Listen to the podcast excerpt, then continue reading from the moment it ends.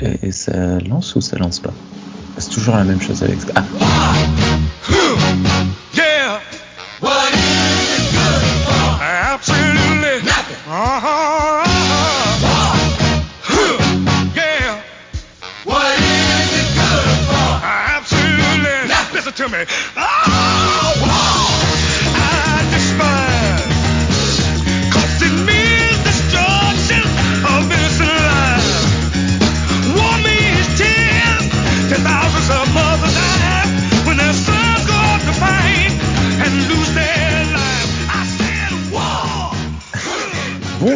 Toutes et à tous et bienvenue dans cette toute nouvelle émission de Star Trek pour les nuls. Salut Guillaume, comment vas-tu? Alors, vu que tu m'interroges en tout premier, est-ce que tu veux pas la refaire? Puisqu'il y a deux jours, tu nous as dit que tu devais annoncer le fait que euh, est un podcast euh, de Galaxy Pop. Et que tu dois le faire en début d'émission. est-ce que tu veux pas refaire l'intro du coup, en vrai. Ou est-ce que tu, ça te suffit ça? Non, euh, c'est durant l'intro, mais ça peut être après les bonjours. C'est juste. D'accord, ok. que ça- Ok, ok. Bah écoute, euh, bah, tout désolé gâché, alors. Guillaume. Oh, j'ai pas tout gâché, je rappeler tu un sais truc. quoi? Tu sais quoi euh, On va d'abord commencer par Margot. Salut Margot, ça va? Bonsoir, oui, ça va, je suis un peu éclatée de fatigue, mais ça va. Ah, Très bien, ah ben moi aussi. Et salut Thierry, ça va? Alors, Hop là, salut. Oui, là, c'est le temps que mon micro se réactive, je sais pas pourquoi. Ça va, ça va. Et bonsoir Guillaume, comment vas-tu? Euh, bonsoir, bonsoir, bonsoir. On on ne saura jamais qu'on m'a coupé le sifflet il y a même pas 30 secondes, mais ok, salut. Ah si, il y aura pas de super montage. cool de se moquer d'un patient en, en rémission là. Rémission. Rémission, la rémission, démission pour Rémi. Euh, voilà, bon ben vous savez que quand ça démarre euh, n'importe comment comme ça, c'est que vous êtes bien sur le flux de hmm, Galaxy Pop. Merci Guillaume pour ce rappel. Avec plaisir. Donc, euh, ce soir, on se retrouve tous les quatre. On va parler d'un super, mais vraiment un super épisode de Star Trek, Star Trek The Next Generation, euh, saison 5, épisode 2, je crois, euh, qu'il s'agit de Darmok. Mais avant de commencer à parler de cet épisode Darmok, ou Dormok, si j'étais un Klingon, c'est comme ça que je le dirais. C'est comme ça qu'il dirait un Klingon, euh, Thierry? Euh, puis comme c'est écrit, euh, alors déjà le cas n'existe pas en Klingon, mais en admettant, euh, il dirait plutôt Darmok. Darmok. C'était bien Non? Tu- Je sais pas. Je sais Ah non, le- le- Ça- le- ça a T'as coupé au prononcé bout. le cas. Déjà, t'as prononcé le cas. Un truc genre Darmor. Ah, pas pas. mal. Ok. Ok, mais avant ça, on, a établi lors de la dernière émission un, petit rituel de passage obligatoire. On répond aux questions de nos auditeurs et de nos auditrices. Euh, ben, vous savez, j'avais reçu quatre questions du doc hein, sur le, Discord. Ben, je les garde encore. J'en ai reçu d'autres d'avance. Si vous voulez nous envoyer des questions, vous pouvez le faire soit euh, dans les commentaires YouTube de cette émission, soit euh, bah, sur le Discord de, de Star Trek pour les nuls, ou, euh, ou alors par email. Vous pouvez nous envoyer des emails. C'est l'adresse mail elle est très facile à retenir. C'est Star Trek pour les nuls, tout attaché, gmail.com. Alors Star Trek pour les nuls, pas Star Trek pour les nuls, tout attaché. hein. Attention. Euh, donc Doc, merci. Je fais des blagues, personne rigole. hein. Super l'ambiance. Merci.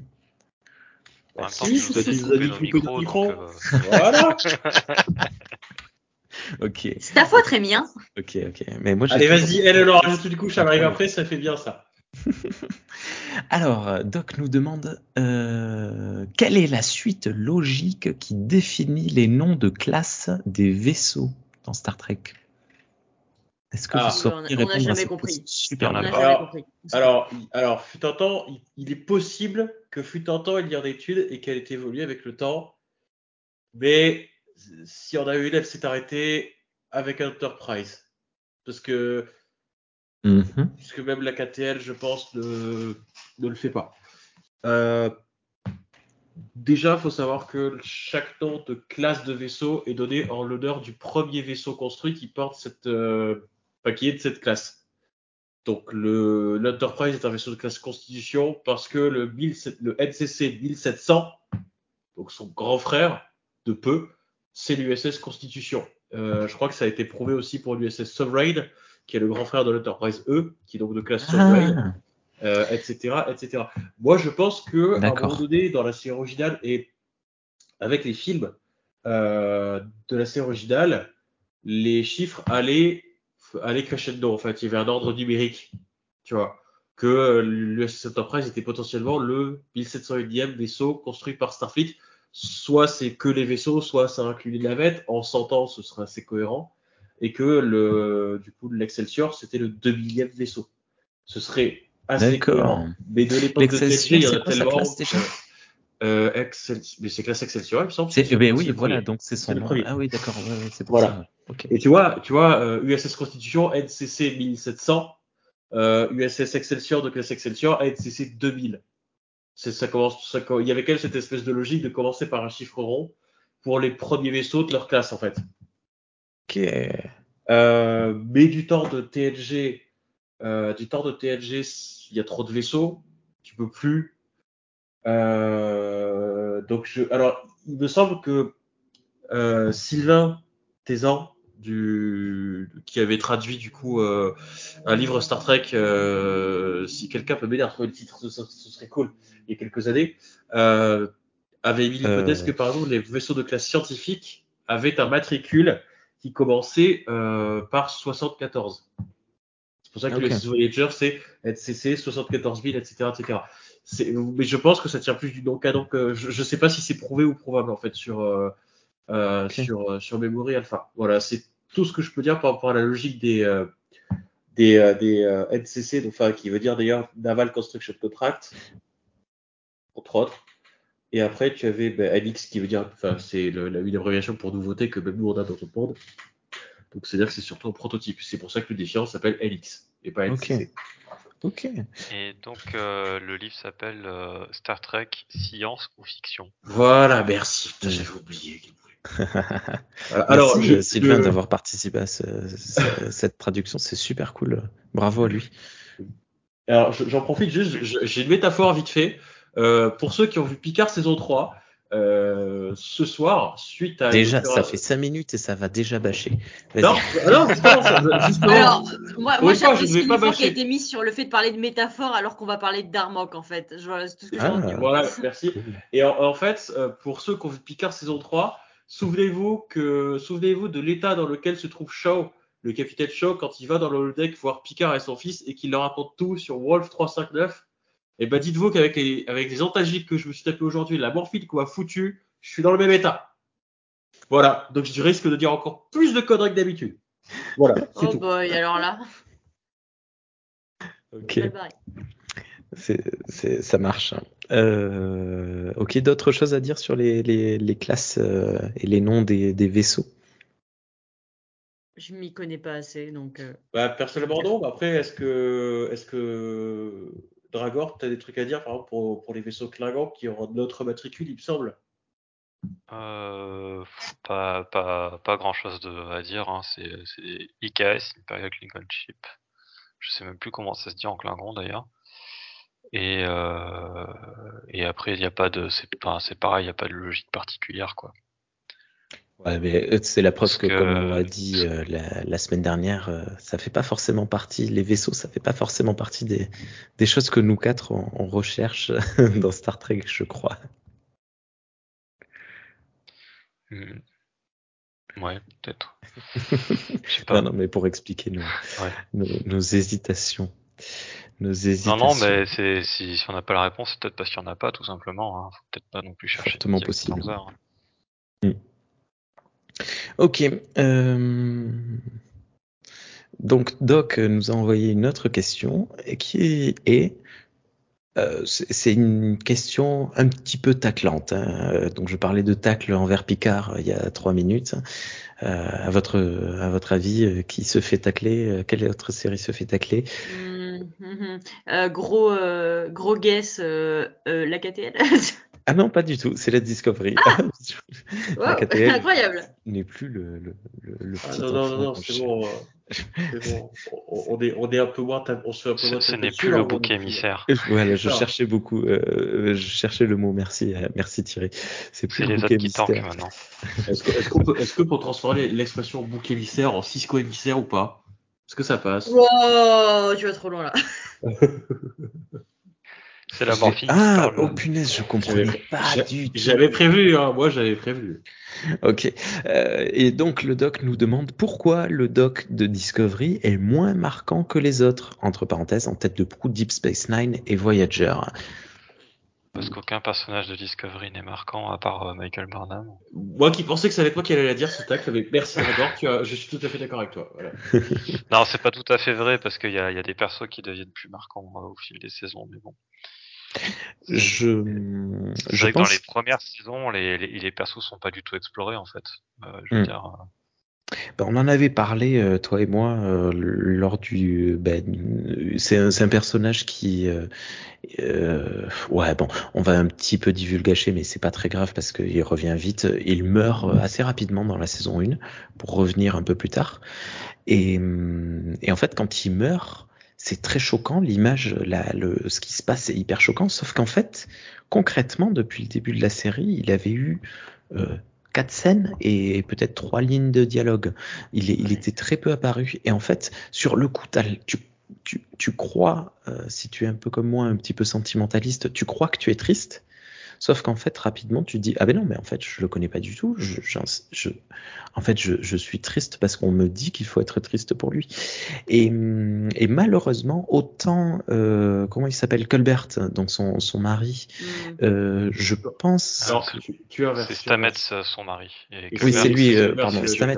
Stamets, euh, bon, ben, il a beaucoup plus de temps d'écran, de dialogue et machin, mais également euh, le- l'acteur qui l'interprète a est physiquement notable. Euh, les, personnages dans les séries euh, ont souvent des, caractéristiques physiques particulières. Hein. Et, euh, euh, ben, du coup, je me perds. Colbert, du coup, euh, ben, lui, sa caractéristique, c'est d'être particulièrement beau, mais particulièrement lisse. Il a, vous savez, il est pas. Alors, il est grand, il est un peu baraque, il a une, une mâchoire un peu carrée, mais il est pas, il a pas de. Euh, si, si on le met dans une pièce au milieu d'autres, je, je suis pas certain qu'il se démarque tant que ça. Je sais pas si je suis clair dans ce que je veux dire. Ouais, je, C'est comme euh. L'autre euh, seul homme euh, sur la passerelle, euh, dont je n'ai pas le nom, qui est au com, je pense, il est aux communications, il me semble. Alors, il y en a d'autres encore. Il y a, il y a Rhys et Bryce sur la passerelle. En plus, ils les ont appelés pareil, quoi. Parce que, ce ce sont Il y, des, en- il y des en a un qui est asiatique et un autre qui est, qui est, qui est noir, je crois. Oui, c'est ça. Ouais, alors je, je me rappelle même pas de l'asiatique, tu vois. Alors c'est peut-être du, du racisme primaire, mais je suis en train de regarder Discovery saison 1 là en ce moment. Non, non, non, non, c'est non, Ah non, mais c'est normal, t'inquiète, c'est normal. raison. Ils sont J'avais remarqué- raison, ils sont, ils sont absolument pas notables. Euh, Rhys, J'avais- donc, asiatique, est à l'armement et Bryce, effectivement, en communication. D'accord, ben, j'avais remarqué que le black n'était pas remarquable, c'est déjà bien. Mais tu vois, ils ont casté. Je, je, alors, je sais pas si ce sont des erreurs de casting ou si c'est volontaire ou quoi, mais je, je pense que ce sont des, des acteurs qui ne, qui à l'écran ne, ne ressortent pas. Et c'est peut-être aussi pour ça que Colbert n'est pas, n'est pas un personnage si marquant que ça. Nonobstant, je le suivais euh, sur, euh, sur Instagram et il se met en photo, euh, il se mettait en photo. ah, j'ai plus Instagram, j'ai arrêté et donc je, je, je suppose qu'il le fait toujours, mais je le suis plus. Euh, il se mettait très souvent en photo punaise, qu'est-ce qu'il est beau gosse, ce mec. J'étais chaque- tous les jours, je me disais bon, je vais désinstaller Insta, c'est pas possible. Perso, je vais nuancer juste le propos par rapport à Culber parce que c'est vrai que dans les premières saisons, il est pas forcément notable et tout. Après, je pense que tu- on a cette tristesse par rapport à sa mort, pas parce qu'on est attaché au personnage lui-même, mais justement parce qu'on est plus attaché à Stamets et qu'on voit que Stamets l'aime énormément. Et, et je pense que c'est pour ça qu'on a, on a une certaine per- per- peine, pardon, mais par euh, association, on va dire. Par contre, moi, ce qui m'intéressait davantage par rapport à Culber, c'est dans la saison 2, quand il revient, en fait, et qu'il a toute cette espèce de de, enfin cette exploration du fait qu'il bah, était censé mourir et qu'au final il est vivant et qu'il qu'il a ce combat contre Tyler et tout, tout ça, je trouvais ça vachement intéressant ce retour où il se sent plus lui-même en fait parce que bah il a quand même fait une bah, une expérience de mort en fait tout simplement. Et aussi je trouve que dans la saison 3, je crois, le moment où euh, il a ce comment on appelle ça euh, le complexe du survivant, je trouve que ça arrive trop tard. Ils auraient dû mettre ça dans la saison 2 avec, euh, avec son retour et tout. Et c'est dommage parce que c'était une super bonne idée, mais ça a été trop fragmenté et ouais, on le voit pas assez, c'est pas assez exploré. C'est c'est dommage parce que c'était, je trouve que c'était vraiment une, une bonne idée en fait. Voilà. Ouais, il commence, le. Discovery commence à explorer les, les- les personnages euh, autres que Michael Burnham et, et Saru à partir de la saison 3, vraiment. C'est là que ça commence vraiment à explorer les autres euh, personnages. Et encore, c'est, et, et encore, c'est, Mais, c'est euh, totalement foiré. hein, je suis désolé. Non mais quand- oui, non mais c'est foiré, d'accord, mais ça, ça le fait à, ce- à ce moment-là, quoi. Et euh, auparavant, c'était, c'est aussi, enfin, moi je pense pas que ce soit la faute des acteurs qui soient pas marquants. Je pense que les acteurs sont très bien. euh, c'est- même les choix de casting sont plutôt bons, moi je trouve. Euh, mais c'est non, C'est leur juste que écriture qui est c'est pas juste bonne. que les scénarios et l'écriture, les, les dialogues sont pas du tout euh, faits pour avoir un, un, un ensemble de, de personnages, quoi. C'est ce que je disais euh, dans, dans, dans l'émission qu'on a enregistrée précédemment là. Euh, c'était euh, quand- sur où on essaie de définir euh, ce qu'est Star Trek, c'est que Discovery a plus une narration de, en fait, euh, j'allais dire de super-héros, mais c'est même pas vrai parce que quand c'est une équipe de super-héros, t'as tous les super-héros qui ont un peu leur euh, leur truc. Le- Mais le- oui, c'est une narration de super-héros où Michael Burnham est le super-héros. Et donc euh, tout est centré sur elle et sur vraiment les personnages qui sont proches d'elle. Et, euh, euh, ils ont ils ont gardé cette euh, focale narrative sur les deux premières saisons. Donc forcément tous les autres personnages à côté sont fades, sauf ceux qui interagissent souvent avec elle forcément. Bah, encore, encore moi personnellement, bizarrement, je trouve que je me suis plus attachée au personnage dans les deux premières saisons que dans les saisons qui ont suivi. Genre Stamets par exemple, bon au début c'est un gros con, hein, faut dire ce qui est, mais tout le monde est un peu un gros con au début de la saison 1. Mais euh, à partir d'un moment, je me- il y a un épisode vraiment particulier où Stamets a commencé à remonter dans mon estime. Mais c'est quand il parle de, hum, de toutes ses recherches en fait et qu'il dit que les recherches sur euh, les champignons, tout ça et tout, c'est vraiment important pour lui et qu'il veut pas qu'on lui vole ses recherches et que c'est son bébé, tu vois. Et à partir de là, j'ai commencé à m'attacher à lui, j'ai commencé à m'attacher à Tilly, j'ai commencé à m'attacher à pas mal de persos, mais de, je, je les retrouve de moins en moins dans les saisons dernières en fait. Et c'est, enfin, je sais pas, c'est un, c'est un peu bizarre. Du coup, moi j'ai un sentiment un peu contradictoire par rapport Ouais. au tien. Euh, le problème, c'est que Saru, euh, Saru, entre autres, il a laissé tout son charisme et son potentiel de commandement au 22e siècle, en fait. Ouais, ouais, ouais. Il aurait dû être capitaine. Au 23e siècle, pardon. Voilà, c'est tout. Il l'a laissé, il a... Ouais, c'est dommage. hein. Bref. Ça marche. Bon, retour aux choses sérieuses. Je me garde les autres questions de côté pour une prochaine émission. Euh, petit rappel, euh, envoyez-nous des questions. On se fera un plaisir d'y répondre. Ce soir, hein, on va parler d'un des meilleurs épisodes de Star Trek, toutes séries confondues, toutes périodes confondues, toutes euh, saisons confondues, tout épisode confondu. Je ne sais pas quoi rajouter de, de confondu. On va parler de Star Trek Darmok. Qui veut s'occuper du, euh, du, du résumé en quelques mots de cet épisode Je vous avais pas J'avais prévu. oublié qu'on faisait ça, oh mon dieu. Ouais, ouais. Euh, Moi, Ça y est, on le m'arrête faire, pendant deux ans. euh. ben, vas-y, Thierry, on t'écoute. Donc, euh, Darmok, donc c'est en fait euh, l'Enterprise est chargée d'aller euh, d'aller rencontrer une espèce qui leur a envoyé une, une suite mathématique. Alors je sais pas si l'ont envoyé à l'Enterprise ou si c'est Starfleet qui l'a reçu. Le fait est qu'ils ont apparemment réussi à établir plus ou moins un point de rendez-vous. On sait que cette espèce a déjà été contactée par d'autres vaisseaux auparavant et que Un en second fait, contact. euh, oui, oui, c'est un second contact. Eh, ouais. Bah, même peut-être pas Je sais plus comment c'est dit, mais ça se trouve, il y a même eu plus de contacts, plus- encore plus de contacts. Oui, ils disent qu'il y en a eu sept apparemment. Il y en Ah a eu sept, euh, sept contacts avant en 100 ans, effectivement. Voilà. ouais. Et alors, euh, c'est lors du Donc, euh, huitième contact qu'on envoie l'Enterprise? Je croyais que c'était une. Ils étaient spécialisés dans le premier contact. Non, je déconne. Je, je- plaisante, je plaisante. D'accord. C'est c'est par rapport au Cerritos. J'allais dire pourquoi on n'a pas envoyé le Cerritos. Bon, bref. Euh, oui, non, ils ont pas de spécialité, euh, Enterprise D, j'ai l'impression. Enfin bref. Euh, et donc, euh, bah, personne n'a jamais rien compris à ce qu'il racontait. Et donc. Alors qu'il faut pas être non plus. Bon, bref, pardon. Désolé, j'arrête de donc tromper. ils vont, ils vont rencontrer ces, ces Tamariens. Voilà, ce qu'on appelle aussi les enfants de Tama. Je sais pas si c'est un rapport avec les Tamagotchi, mais bref. Euh, moi, Pas j'allais faire une blague sur le tarama. euh, le Tarama, oh putain. Oh la vache, ça va être beau ce soir. Euh, donc, euh, donc euh, voilà, l'Enterprise les contacte et ils comprennent rien non plus. Les traducteurs universels sont largués. Euh, malheureusement, Diana euh, sert à rien comme d'habitude. Euh, et euh, non, mais ça m'a marqué quand on en reparlera, mais Non, d'habitude, ce qu'elle dit, c'est soit je ne ressens rien, soit ils ont l'air méchants. Et là, pour le coup, elle confirmait qu'ils n'étaient pas agressifs. Parce que, bon, on, on le voyait dans l'attitude physique euh, que qu'ils n'étaient pas agressifs, mais euh, ils pouvaient cacher des, des trucs. Non, ils étaient vraiment honnêtes et donc elle n'est pas non plus euh, extrêmement inutile. En plus, ils lui remettront de l'utilité un peu plus tard.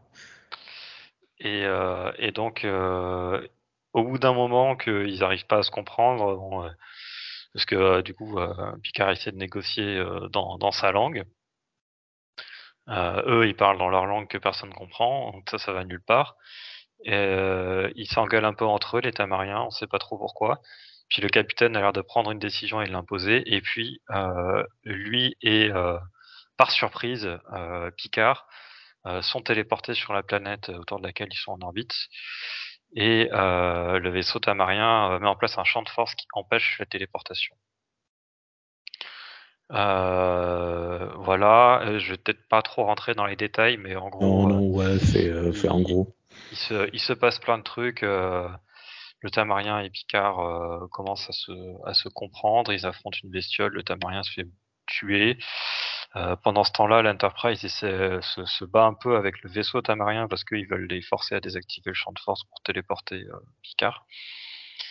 Euh, ils finissent par réussir, mais donc que, comme Picard et tamarien ont à peu près réussi à se comprendre, Picard il a saisi quelques, quelques concepts du langage et il arrive à expliquer au tamarien que euh, bah, qu'il a réussi à se comprendre avec leur capitaine et qu'il est, euh, il est pour, pour qu'ils soient copains quoi, et qu'ils fassent la paix et tout ça. Et les Tamariens ont l'air satisfaits et, euh, et ils s'en vont. Voilà. Et ils sont tristes pour leur capitaine évidemment. Et, euh, et ça se finit comme ça. Et donc ce qu'on apprend, c'est qu'en fait, euh, parce que c'est un peu le, le cœur de l'épisode, c'est que leur langage est basé sur euh, les références à leur mythologie. Euh, donc en fait, ils n'ont ils n'ont pas de, de grammaire euh, au sens commun avec euh, sujet, verbe, complément, etc. Ils citent euh, des, euh, des, des références à leur mythologie. Euh, et en ayant cette référence, on sait ce qui s'est passé en lien avec cette référence, et donc ça crée la, la signification en fait. Et c'est pour ça que les traducteurs universels n'arrivent à rien parce que c'est pas basé sur de, la, de la logique linguistique, c'est basé sur de la- purement sur leur culture en fait. Et donc si on connaît pas leur culture, on peut pas comprendre ce qu'ils racontent. Voilà, un peu comme les ados. Quoi couper, quoi couper. Oh non, arrête Oh Bon, là, t'es tout seul sur ce coup-là, mon gars. Non, mais c'est. Alors, pour le coup, j'ai la ref, mais je m'attendais Oui, pas à non, j'ai la ref. cette ref Ah, pendant bon, cette bah. émission. Non, alors, du Disons coup, que euh, quand, euh, pour- quand on disait fur, ça avait au moins un sens parce que c'était un jeu. Alors, bah, du coup, alors juste si Kwakubé, en fait, ça a un sens. C'est euh, dérivé d'une langue euh, africaine. Alors, je suis désolé, je ne sais pas laquelle. Euh, c'est une expression dérivée de l'expression euh, qui, qui est Kwaku. Et en fait, quand quelqu'un dit quoi, on lui répond Kwaku. C'est en gros, c'est une interjection pour dire on dit pas quoi, on dit comment. C'est un équivalent. Et du coup, quand les enfants disent à leur prof Kwakubé, eh ben en fait, ils sont en train de lui dire on dit pas quoi, on dit comment. Donc ils sont super relous dans tous les sens du terme. C'est encore mieux, oh putain, c'est génial. Je savais pas. Voilà. Oh, ouais. voilà. Donc Moi, s'il y a j'ai des vu profs euh, vidéo de référence et j'avais pas pigé le, le sens du, du truc C'est en c'est fait. déjà passé de mode ce truc, non? Je sais pas. Non, Je- non, ça ne l'est pas, Thierry. Moi, je, Non, je non, non. vois mes, Ah. mes petits neveux qui, qui dansent euh, et qui nous disent euh, ah ouais et je leur dis quoi et puis ils se mettent à danser ils disent quoi couper quoi couper et après ils balancent d'autres trucs que je comprends pas bref donc c'est c'est hyper référencé Euh, oui oui c'est ça c'est du langage d'adolescent hein, c'est c'est ça les les euh, les tamariens sont Non, les ados de l'espace fait pas référence à une mythologie particulière. Là. ouais c'est vrai bon bref euh, Mais euh, Euh, si tu veux pas, non, mais ça peut être le premier sujet. Hein, euh, si, Je- euh, parce que moi, j'ai trouvé plutôt que ça, ça me faisait penser au même. Oui, voilà. Mais alors, juste avant ça, je, je, je veux juste euh, situer l'épisode dans la série et après on va on va partir dans la- l'analyse. Alors j'ai pas je j'ai pas contextualisé l'épisode, je j'ai pas noté particulièrement qui l'avait écrit. Bon, c'est toujours les mêmes euh, les mêmes superstars euh, entre. J'ai vu qu'il y avait marqué euh, Dimour euh, et euh, et tous les autres habituels évidemment, donc c'est pas surprenant. Mais euh, il faut savoir donc que c'est l'épisode 2 de la saison 5 il arrive juste après le double épisode de Klingon euh, Rédemption qui euh, qui secoue un peu euh, pas mal le monde de Star Trek par rapport au Klingon. Il arrive juste avant l'épisode euh, euh, l'arrivée du personnage de Rolaren, donc un gros épisode qui va nous parler des, de- des affres de la guerre et de, ses euh, résultats euh, post-traumatiques. Puis il sera enchaîné par l'épisode L'entité de cristal qui va nous révéler des informations sur le passé de Data. Puis on va avoir l'épisode Désastre dans lequel on va voir Troy toute seule euh, euh, sur la passerelle, Picard qui va être bloqué avec des enfants. Et encore après, il y aura le double épisode extrêmement connu et réputé, Unification avec euh, avec Spock et Sarek qui reviennent euh, 30 ans plus tard. Euh, donc ce démarrage de saison 5, c'est euh, il y, a, y a juste un euh, un truc qui va pas avant l'arrivée de Unification, c'est le l'épisode sur les jeux là, le, le jeu vidéo euh, qui qui paralyse tous les tous les membres de l'Enterprise, qui est pas pas ouf. Sinon, cette saison 5, quand elle débarque, c'est quand même euh, du, gros lourd. Là, on est du, sur du, du croiseur stellaire. Hein. On n'est pas sur euh, du classe Constitution. Donc euh, voilà, le, le Darmok euh, fait partie, selon moi, hein, des, de ces épisodes vraiment très marquants de, cette saison 5. Et, euh, et c'est assez, c'est assez cool parce que ben, ce démarrage de saison, en fait, il nous offre de l'action, de la SF pure, de l'histoire, comme on dit aujourd'hui, du lore, de la psychologie et avec Darmok du Star Trek pur et dur. Parce que c'est vrai, ça, on n'en a pas parlé la dernière fois, mais Darmok, je vois mal comment on peut faire plus trekien que cet épisode. Clairement. T'es d'accord, euh, Guillaume?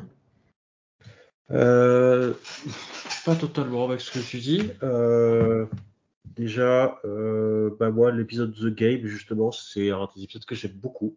Ah.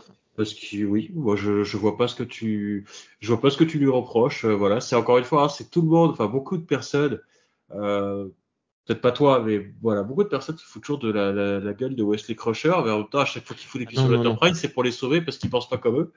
Et, et, et là, encore une fois, et j'ai- j'aime bien cette espèce de thématique justement du, du jeu 3D qui, en fait, est, une façon d'hypnotiser en fait le d'hypnotiser le cerveau de celui qui le joue. Et j'aime bien la progression de l'épisode. Juste euh, voilà. Donc pour moi, il n'y a pas de euh, pour, pour moi, il n'y a pas vraiment de de, de, de, de, fausses notes en fait jusqu'à unification. Euh, ça, la saison 5 se voit qu'elle essaye de commencer sur les chapeaux de roue parce que euh, la saison 5 justement et avec l'épisode d'Arbok euh, offre pour la première fois depuis le début de TNG un uniforme différent à Picard. Ah, Ça, je l'ai noté direct.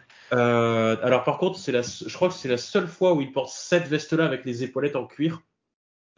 Après, il en porte une autre euh, avec les mêmes motifs, mais le dessus, de- le dessus est noir, mais pas en cuir. Mais, euh, mais c'est euh, la, première fois où on voit Picard qui a un, un, un uniforme quelque peu différent de ses compagnons, en fait, un petit peu comme la tunique verte que Kirk avait dans la série originale. Et moi, personnellement, c'était une touche que j'avais bien aimé de voir qu'il y avait quand même une petite variété d'uniformes, au moins pour l'officier commandant. Elle est cool. Euh, elle, elle est, et en plus, voilà, la veste, pour moi, elle est très très cool. Le- L'ensemble avec le pull gris en dessous, euh, pour moi, va- euh, enfin voilà, le, le gris se mariait très bien, je trouve, avec cette teinte de couleur-là qui sont utilisées après pour euh, DS9 et Voyager. Hmm. C'est juste dommage quand il a plus la veste, quand il tombe la veste euh, sur la planète.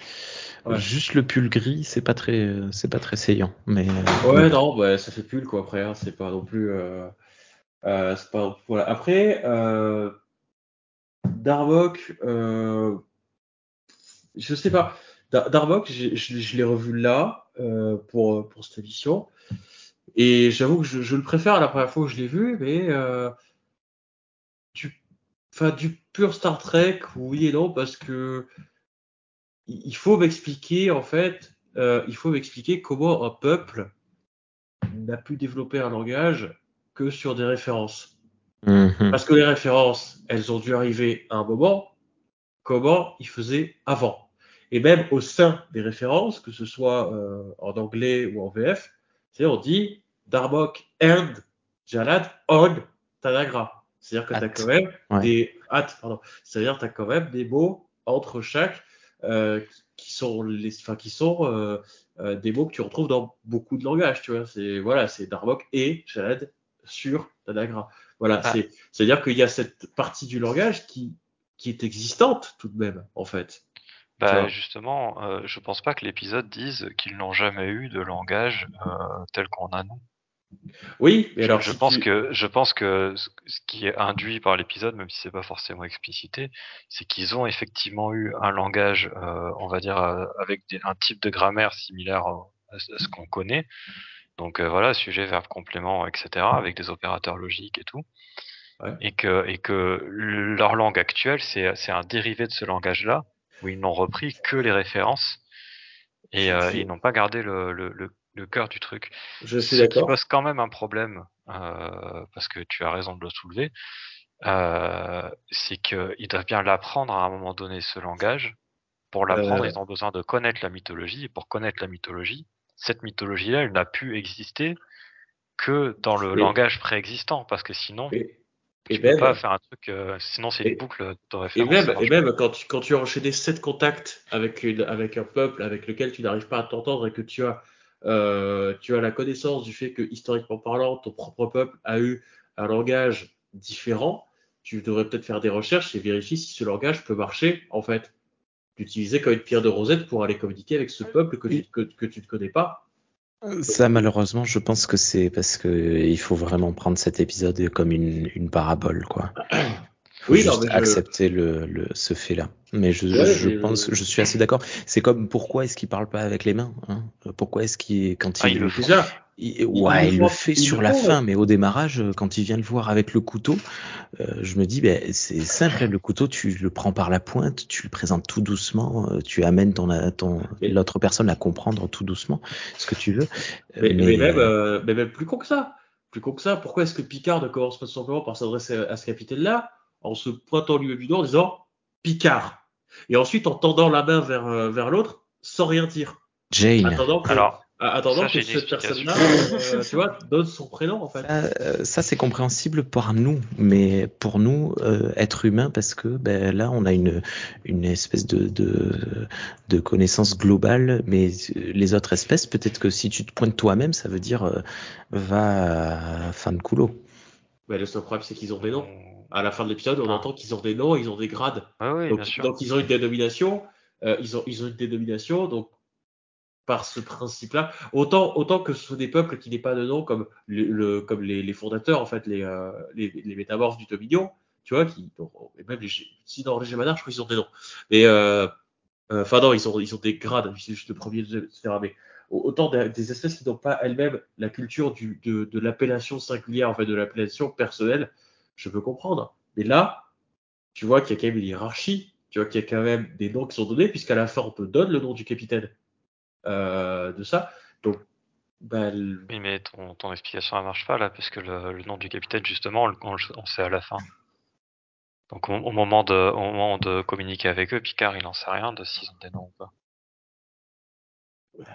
Mais il, il donne le Mais nom après- du capitaine Après, c'est Oui, pas oui, ce que dire, moi. Euh, euh, moi, je pense tout simplement qu'ils sont tellement habitués au traducteur universel qu'ils ont plus du tout l'habitude euh, de, de créer une base de communication. euh. Ah, Avec, Euh, ça, je, oui, ça, je suis d'accord. Ça, je suis assez d'accord. Donc c'est leur, je pense que ça leur vient même pas à l'idée parce que je pense que même au 24e siècle, je suis même pas sûr que la formation de Starfleet euh, propose ce genre de, de, de scénario quoi.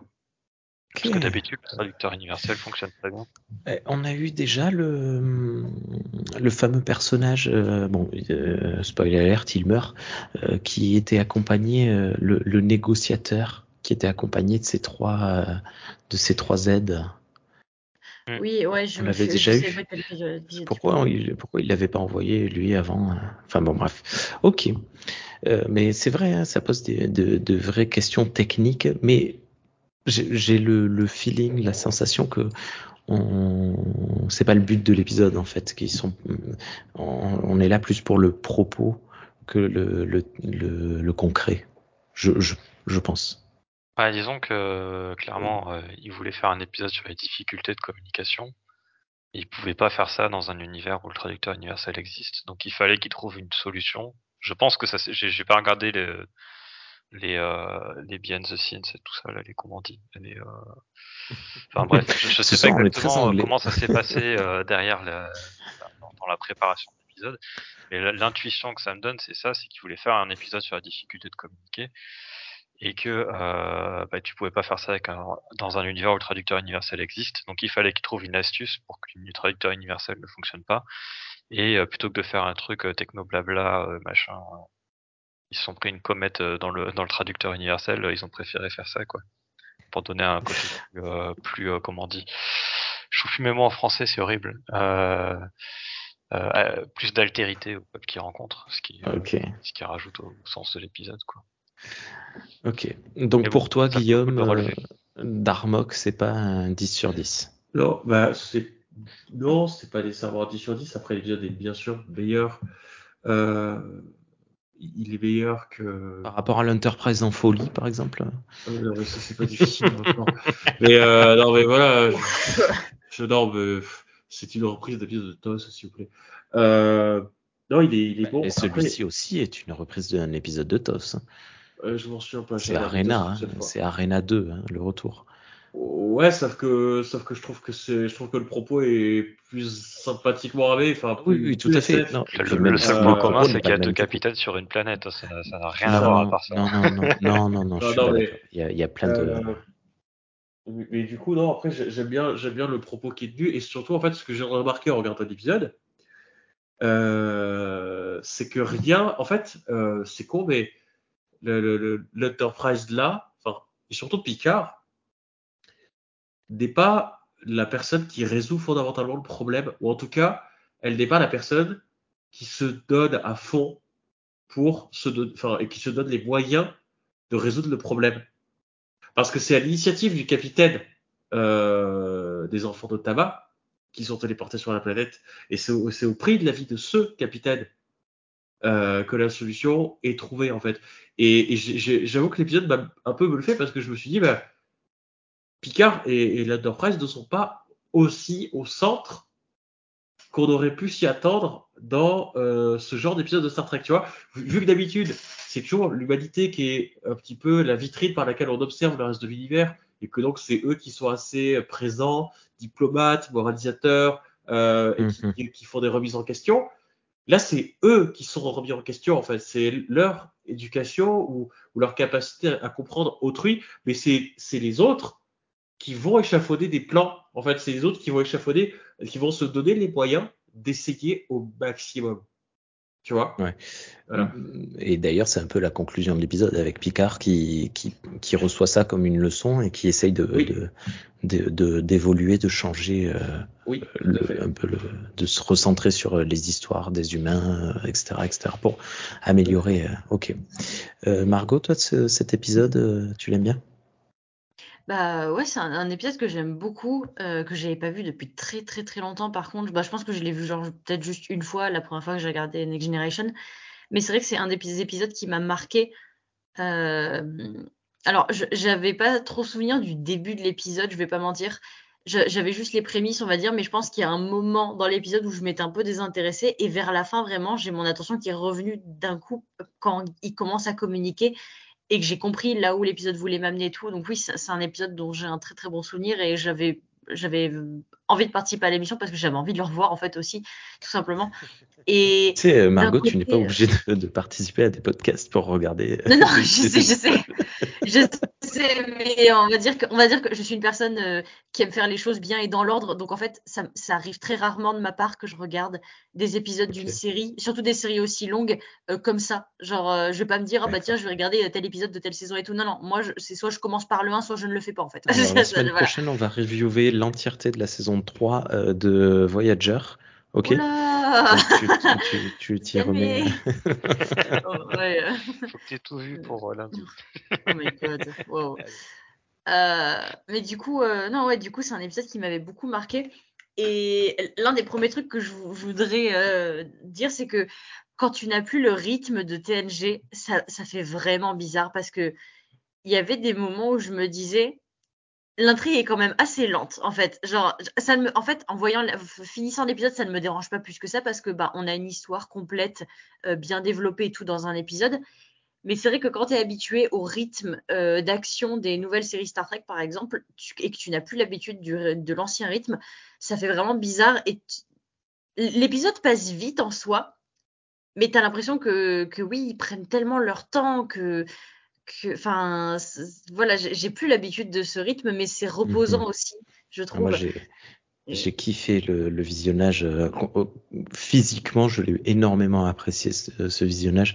C'est reposant. Et alors, peut-être que j'étais fatigué parce que j'ai euh, j'avais le, le- un sourire aux lèvres tout le long du, de, de l'épisode. Et, euh, et juste après, j'ai lancé un épisode de Voyager. Alors, je me souviens de, de- du tout début, euh, mais juste genre le- les, les deux premiers échanges de dialogue. Je sais qu'il y avait Kim et, et, euh, et le, le, le capitaine, euh, mais et Janeway. Mais après, j'ai cligné des yeux et je me suis, je les ai rouverts. C'était le générique de fin. Donc, je, Oh je- j'étais peut-être fatigué, mais Darmok, moi, je, j'ai- je trouve qu'il est, qu'il est, euh, qu'il est reposant physiquement. Il n'y a pas trop d'action. Euh, le- les dialogues sont suffisamment stimulants pour, euh, pour qu'on reste devant à leur dire mais essaye de comprendre, bordel. Vas-y, fais-le toi. et, hum, ouais, non, mais je vois ce que tu veux dire. Et oui, oui, c'est un pur épisode de TNG euh, dans, la forme. Ouais. Oui, euh, clairement. Après, euh, j'avoue que la deuxième intrigue, parce que dans Star Trek, on a toujours donc l'intrigue, la grosse intrigue principale et l'intrigue, la sous-intrigue en fait. Et là, pour le coup, la sous-intrigue est très rattachée à l'intrigue principale, mais elle est aussi très secondaire. Bah, c'est-à-dire que c'est juste, on essaie de tirer le capitaine de là, et en soi, ils auraient pu limite ne pas du tout en parler en fait, que ça aurait changé peu de choses, parce que c'est- là, pour le coup, je crois que l'intrigue secondaire était vraiment pour remplir le temps d'écran, c'est comment ils vont faire pour essayer de tirer Picard de là et tout, alors qu'on on sait pertinemment que ça ne fonctionnera pas, parce que le but de l'épisode, c'est qu'ils arrivent à communiquer ou qu'ils échouent, on n'en sait rien, mais le, le but, c'est euh, que... Enfin voilà quoi, c'est c'est- c'est Ouais. le, le but qu'on essaie d'atteindre. Oui, mais ça, tu vois, euh, du moment où tu fais pas intervenir une entité à la Q, euh, ben, tu toujours des gens comme, euh, comme nous qui vont se dire, mais euh, si on ne les voit pas, euh, qu'est-ce qu'ils font sur l'Enterprise? Ils essaient pas de, le- de les récupérer ou des machins? Oui, J'aurais bien aimé connaître. Tu vois, du coup, euh, mais je me suis fait la même réflexion. Je me suis dit, mais pourquoi on voit Worf faire ça, euh, machin? En plus, euh, une fois de plus, le pauvre, euh, il se fait ramasser. euh, il arrive, euh, donc, euh, euh, oui, on va aller les voir. euh, Ah ben, je, je, je propose de lever les boucliers, d'armer les torpilles. Non, mais calmez-vous, on veut juste parler. Ok. Euh, ah ben, ils ont téléporté le capitaine. Ah ben, vous voyez, je l'avais bien dit. Ben oui, oui, tu l'avais dit, ouais. Et, euh, et puis bon, allez, je prends une navette et puis j'y fonce dans le tas. Euh, non, non, si, si, non, non, on le fait pas. Et du How coup, le pauvre il se fait, il se fait- ouais, ouais, il se fait euh, ramasser par eux comme un, un paillasson une fois de plus. Mais, euh, mais d'un côté, tu vois, on pouvait pas ne pas les mettre non plus parce que si on ne les mettait pas, je pense qu'il y aurait beaucoup de gens devant la télé en train de se dire mais qu'est-ce qu'ils font Riker Euh, Pourquoi, ils, Euh. pourquoi ils, ils dépêchent pas un groupe pour aller les attraper? Oui, quelqu'un veut parler. surtout- Il y a surtout un truc intéressant qui est de savoir que euh, l'incompréhension, c'est peut-être aussi pour ça que la stratégie secondaire est là. Encore une fois, j'improvise un petit peu. j'ai- Je me suis dit ça tout à l'heure en voyant l'épisode. hein. Donc vous en penserez ce que vous voulez, mais euh, pareil, c'est l'Enterprise qui décide d'attaquer le vaisseau en premier. C'est à cause vrai. de l'Enterprise que les, que les échanges de tirs entre les vaisseaux euh, ont lieu et que c'est l'Enterprise qui finit par se faire poutrer, en fait, puisqu'il c'est Oui. le premier à perdre ses boucliers. C'est-à-dire que là, on a quand même euh, un équipage qui essaie tellement de sauver son capitaine qu'il, à un moment donné, qu'il se résolve à ne plus comprendre et que c'est le fait qu'il se soit résolu à ne plus se comprendre qui mène à un conflit et, et qui aurait pu tout ruiner. Si Picard n'était pas remonté à temps sur la passerelle, Ouais, ça aurait tout ruiné, en fait. Donc, Clairement. je pense que l'intrigue secondaire est peut-être là aussi pour apporter le propos de dire la base, la base de toute chose, c'est la compréhension. Sans compréhension, on est plus ou moins foutu. Et, et là, c'est aussi intéressant de voir que c'est l'humanité qui est en tort. Et pas un C'est vrai que ça rayonnement de change. lumière. C'est vrai que ça change. C'est Voilà, cool. ça, ça, ça change très bien. Et ça souligne ce que disait Margot dans la précédente émission, c'est que, encore une fois, on n'est pas là pour dire que l'humanité est 100% parfaite. On est là pour dire qu'elle est Ouais, plus ouais, ouais. évoluée. Mais elle est encore euh, faillible, parce qu'elle est humaine, en fait. Voilà. Donc je... C- Vas-y, je finis n'est pas que l'humanité, hein, parce que la klingonité aussi est en tort hein, dans l'épisode. hein. C'est euh, c'est- c'est Starfleet en fait surtout qui est en tort. Euh, Je me demande comment aurait réagi un, un équipage vulcain, tu vois, ou plus de vulcains sur la passerelle, euh, comment ça serait, ça se serait passé? Je pense qu'ils auraient mis plus de temps peut-être à, à, à, à faire feu, on va dire. En fait, je pense que le fait qu'il y ait eu cette créature sur la planète et le fait que Picard et, et l'autre et l'autre capitaine aient été en danger, je pense que euh, du côté des humains, ça, ça a chauffé un peu les choses et qu'ils se sont dit bon, euh, là il y a danger, donc euh, on arrête les conneries, il faut, euh, faut remonter le capitaine avant qu'il lui arrive quelque chose, tu vois. Je pense qu'il y a eu de ça aussi. Euh, je, je pense que le, le- la peur de la peur de perdre Picard et tout a peut-être joué dans, dans la décision de, de Ouais, l'équipage. bah, Riker, de toute façon, il est tellement fan de son capitaine, et ce, à juste titre, hein, c'est pas, ça, je- c'était moqueur, mais je voulais pas me moquer, désolé. je- Oui, Thierry. Moi je trouve que cette intrigue secondaire, euh, elle, est, elle est aussi importante justement pour le dilemme moral. Parce que euh, justement, il se retrouve face à cette question du euh, notre capitaine, euh, on sait pas trop euh, ce qui se passe sur cette planète, il a été téléporté de force, il est potentiellement en danger de mort. Euh, et on doit choisir finalement entre euh, risquer euh, une guerre et sauver notre capitaine et qu'est-ce qu'on qu'est-ce qu'on fait quoi? Ouais. Et, euh, perso, et la question se pose régulièrement et les opinions évoluent au cours d'épisodes. Euh, parce qu'au départ, il y a que Worf qui veut les défoncer, les Tamariens, parce que de toute façon, Worf il veut tout le temps défoncer tout le monde. Et, euh, et les autres sont pas d'accord. Et au fur et à mesure, il rallie plus ou moins des gens à sa cause.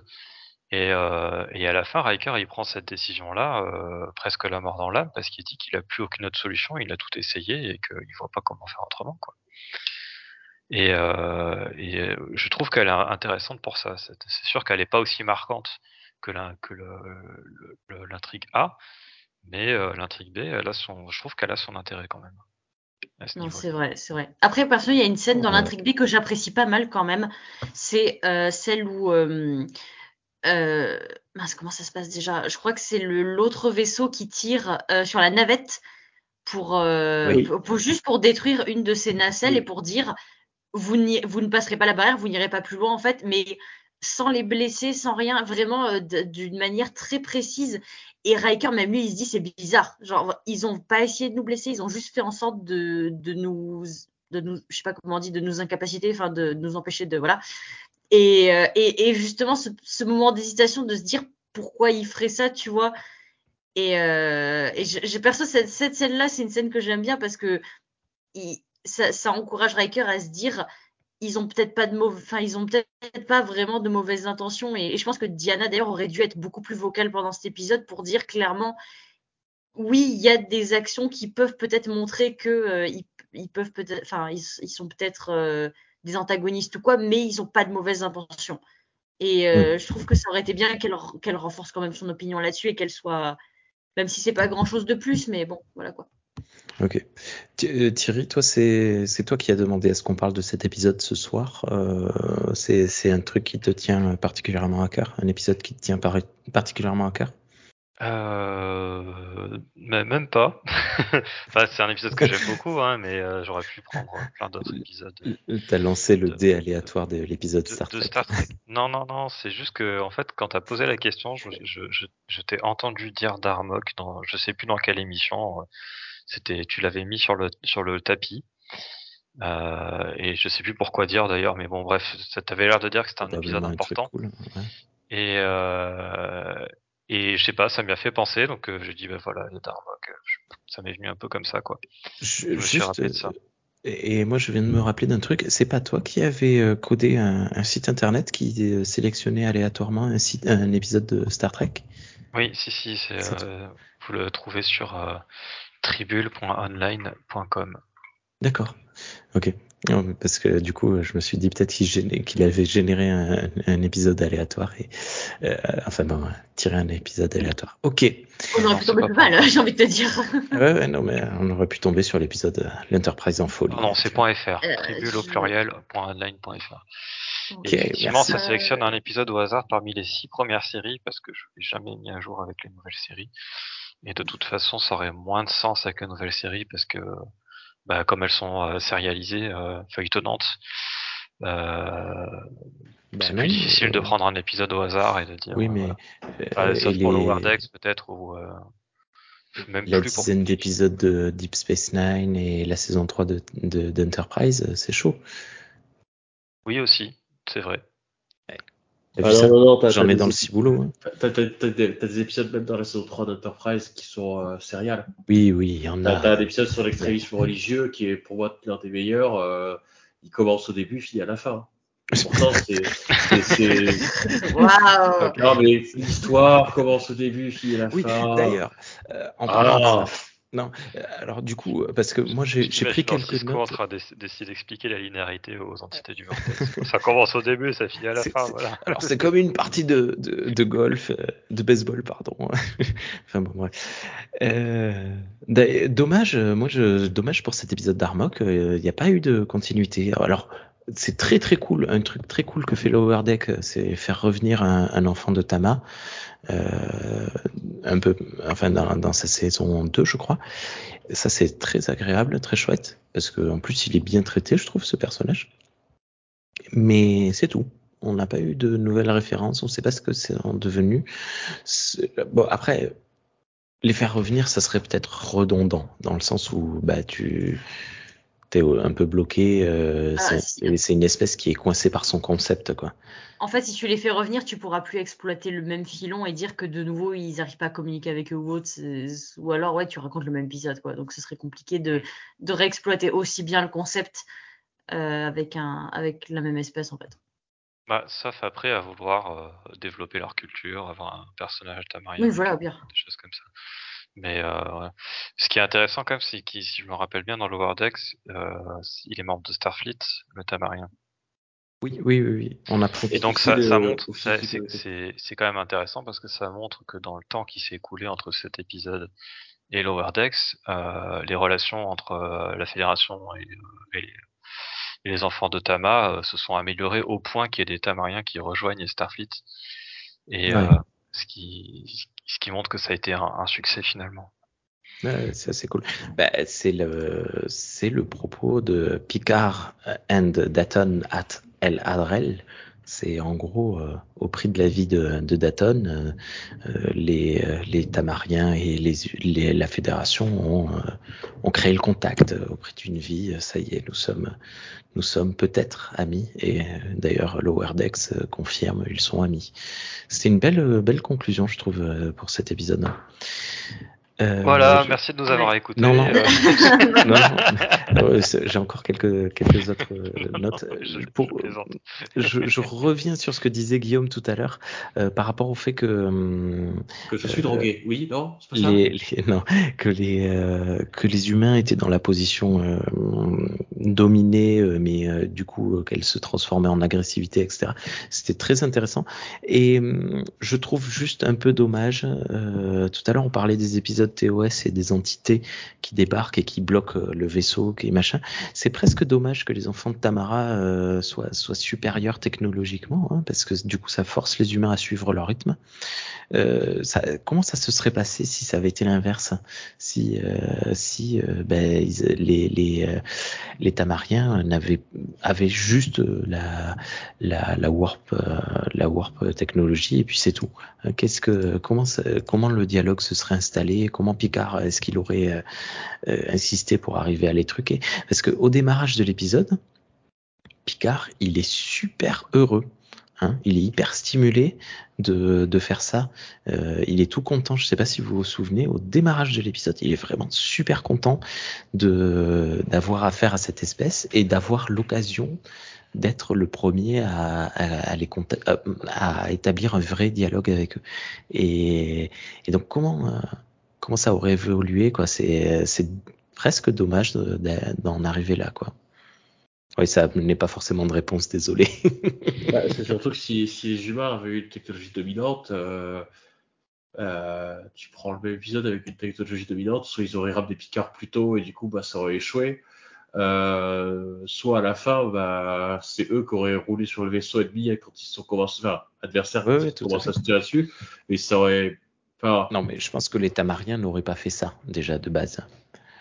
oui, peut-être qu'ils se sont préparés parce que d'ailleurs c'est eux qui envoient un signal au démarrage de, de l'épisode en leur disant venez euh, venez à El Adrel.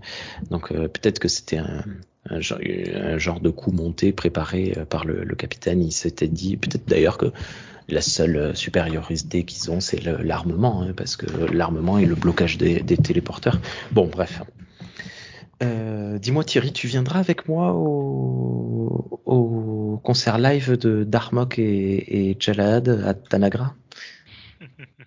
Je veux ce t-shirt. Il y a un t-shirt qui existe où on voit un photomontage de, de, de Jean-Luc Picard en train de faire de la guitare façon euh, rocker des années 70, donc euh, torse nu, avec un, un bandeau attaché sur son, son crâne. Et euh, il y a marqué euh, Darmok and Jalad at Tanagra live concert, je, je ne sais plus quelle date. Et je veux tellement ce t-shirt, je le veux. C'est quand ton euh, Rémi? Non mais il coûte très cher parce que du coup C'est comme ça, hein, question sans aucun rapport avec ce dont on est en train de parler, bien sûr.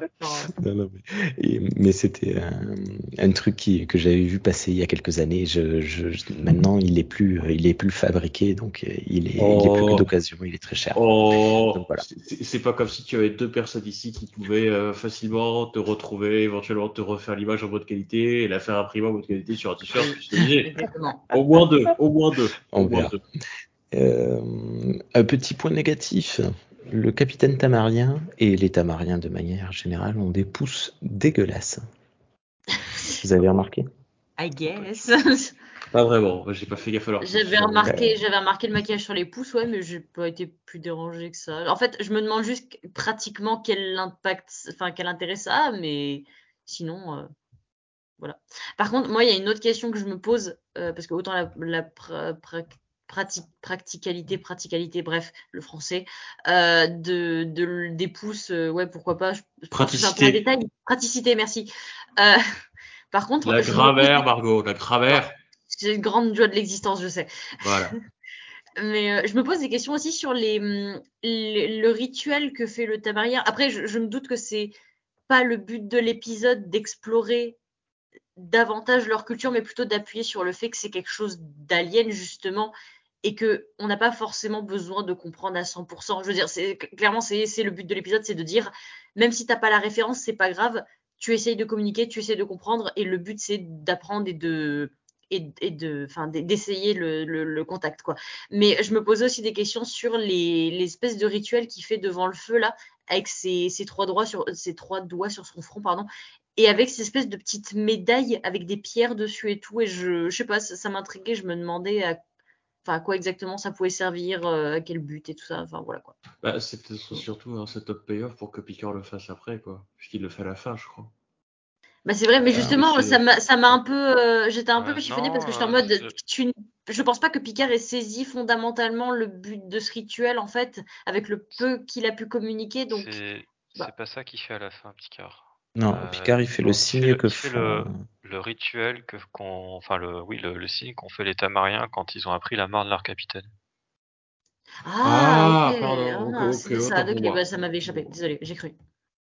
Donc euh, c'est un C'est signe de deuil. Enfin, en tout cas, on comprend que c'est un signe de deuil en fait.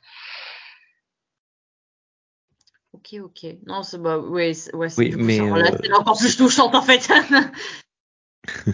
ça, ça doit probablement avoir un sens un peu, un peu religieux euh, euh, ou enfin ou autre. Oui, c'est pour montrer que ce sont des, c'est pour montrer que ce sont vraiment des, une espèce peut-être très, euh, euh, très culturelle. Euh, donc qui a, qui a du sens, ça appuie peut-être un peu le sens de, de ça, parce que qui sait euh, pendant cette prière, est-ce qu'il est pas en train de se remémorer euh, Van, Van Dersch at the coin of fire, hein, tu vois, et, ce genre de truc. Bon, on a Le- deux. ouais. je je- je- J'appuie là-dessus. Je pense que c'est important pour que l'épisode fonctionne, que le, ce soit un peuple qui soit présenté comme très traditionnaliste. Parce que euh, clairement, leur méthode pour établir la communication, elle est vraiment pas optimale quand même. Je, je veux dire, euh, Ça- ils, ils pourraient, euh, ils pourraient leur envoyer euh, des pièces de théâtre tamariennes. euh, ça serait beaucoup plus facile de comprendre euh, où ils veulent en venir avec leur, leur système. Ils Ouais. auraient pu simplement envoyer des coordonnées de téléportation sur la planète à, à l'Enterprise. Qu'ils peuvent envoyer des suites mathématiques, donc ils peuvent envoyer des chiffres, donc ils peuvent envoyer des coordonnées. Hmm. Et, euh, et donc ils auraient compris que c'est une invitation et puis ils auraient envoyé une ou deux personnes sur la planète. Et euh, déjà à partir de là, ça aurait, ça aurait euh, créé moins de tension avec l'Enterprise. Enfin, ils avaient plein de méthodes euh, pour, euh, pour créer la communication. Donc, donc euh, s'ils ont choisi celle-là, je pense que c'est justement parce que c'est une tradition, une tradition qu'on voit euh, qui, qui remonte justement à cet événement mythologique euh, avec euh, Darmok et, et Jalad à Tanagra. Et, euh, et donc ça justifie euh, des choses qui sinon pourraient paraître injustifiées dans l'épisode. Donc je, je trouve que c'est très malin d'avoir euh, d'avoir codé le, ce peuple de Et- cette manière-là. Et je, je, je rebondis vite fait sur ce que tu dis, puisque Rémi, il voulait, des, il voulait aussi des points négatifs. Et il a dit tout à l'heure, enfin, voilà, au début de l'émission, quand on, après le résumé,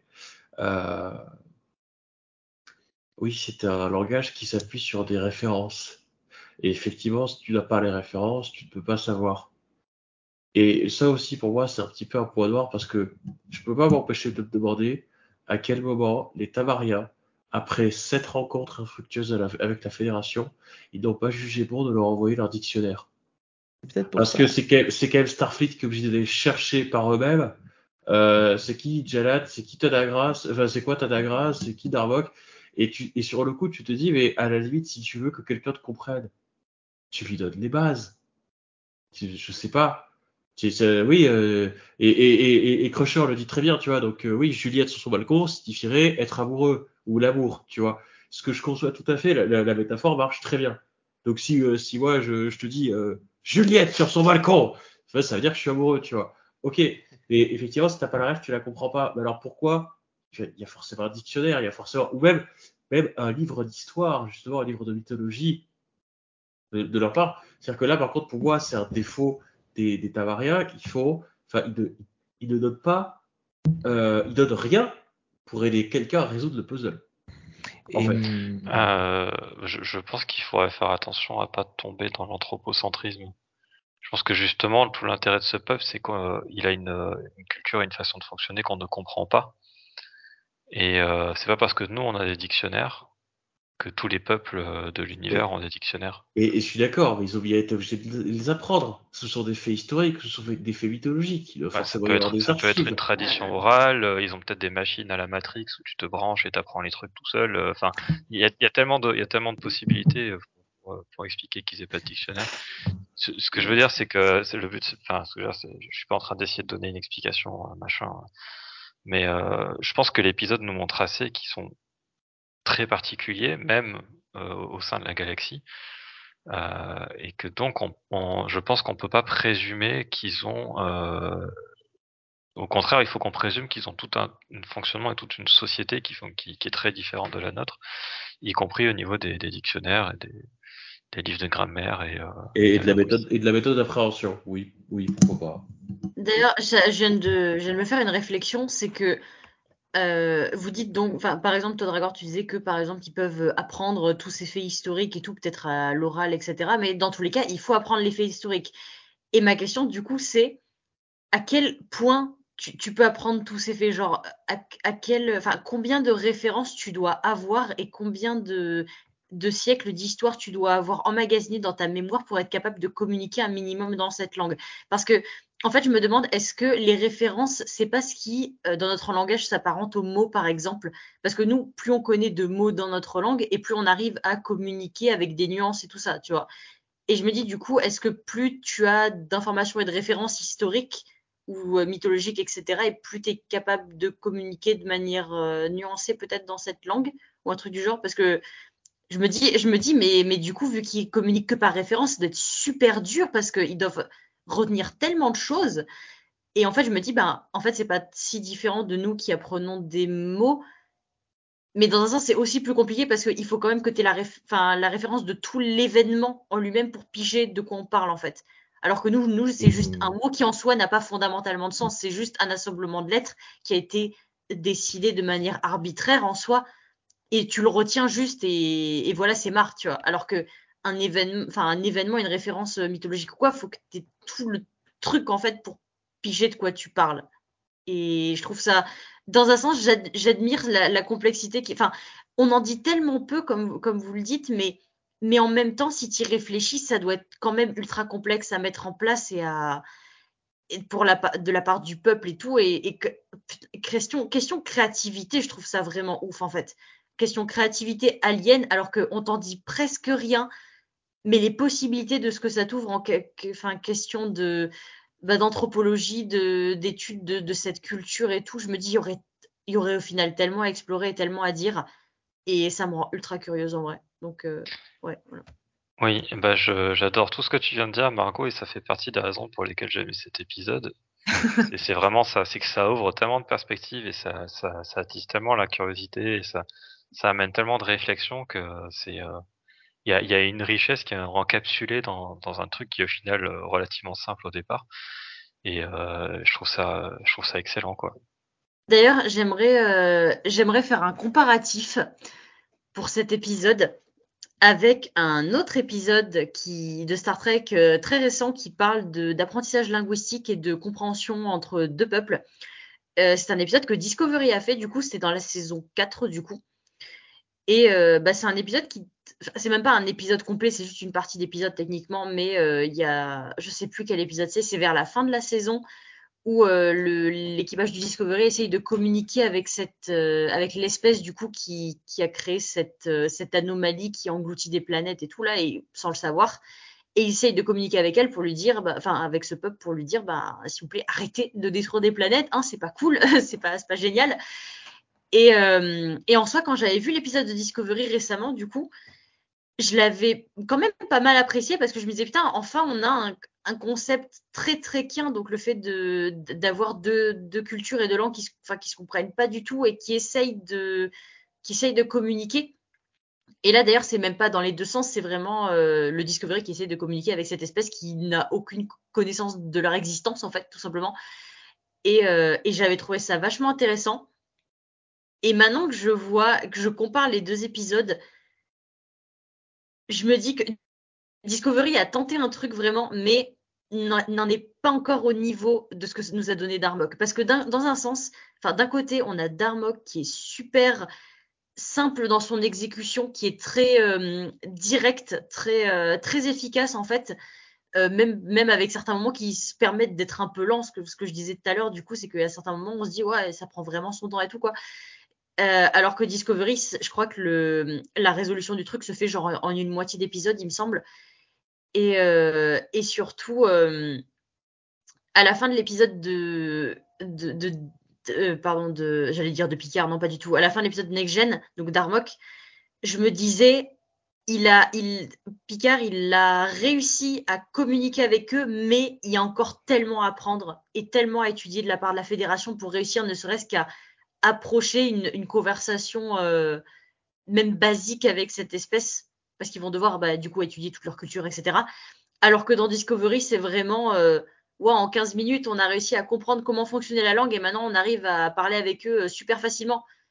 Et je suis en mode, dommage, dommage parce que après tu me diras, c'est, les langues sont peut-être pas aussi complexes l'une que l'autre, mais je trouve ça dommage justement qu'ils aient pas poussé davantage le truc et qu'au final ce soit juste ah bah tiens en 15 minutes Michael Burnham elle a trouvé comment euh, comment résoudre le truc et ça y est maintenant euh, tout se passe bien on, par- on parle avec eux euh, comme si c'était comme si on leur avait toujours parlé et que le communicateur n'avait enfin que le traducteur n'avait jamais eu de problème tu vois.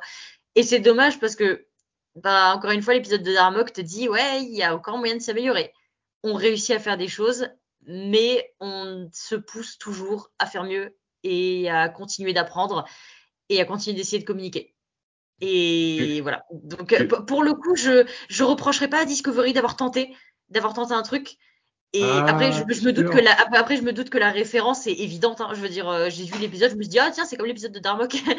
et euh, mais Ah, mais je, les, je les plus- applaudis. Ouais.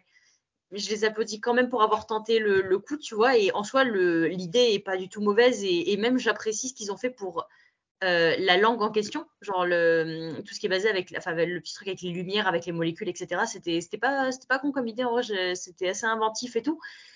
Mais dans l'exécution, Darmok le fait quand même mieux, avec plus de simplicité et plus d'efficacité et plus d'émotion aussi au final. Donc voilà, je voilà, c'est tout ce que j'avais à dire. Désolé.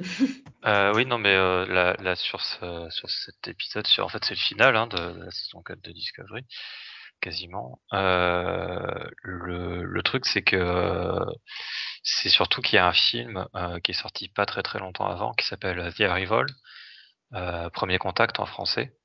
Oui, je sais pas pourquoi ils ont Ah, traduit ok. The Arrival par Premier ah, Contact. il faut, il faut Et- que je le vois celui-là.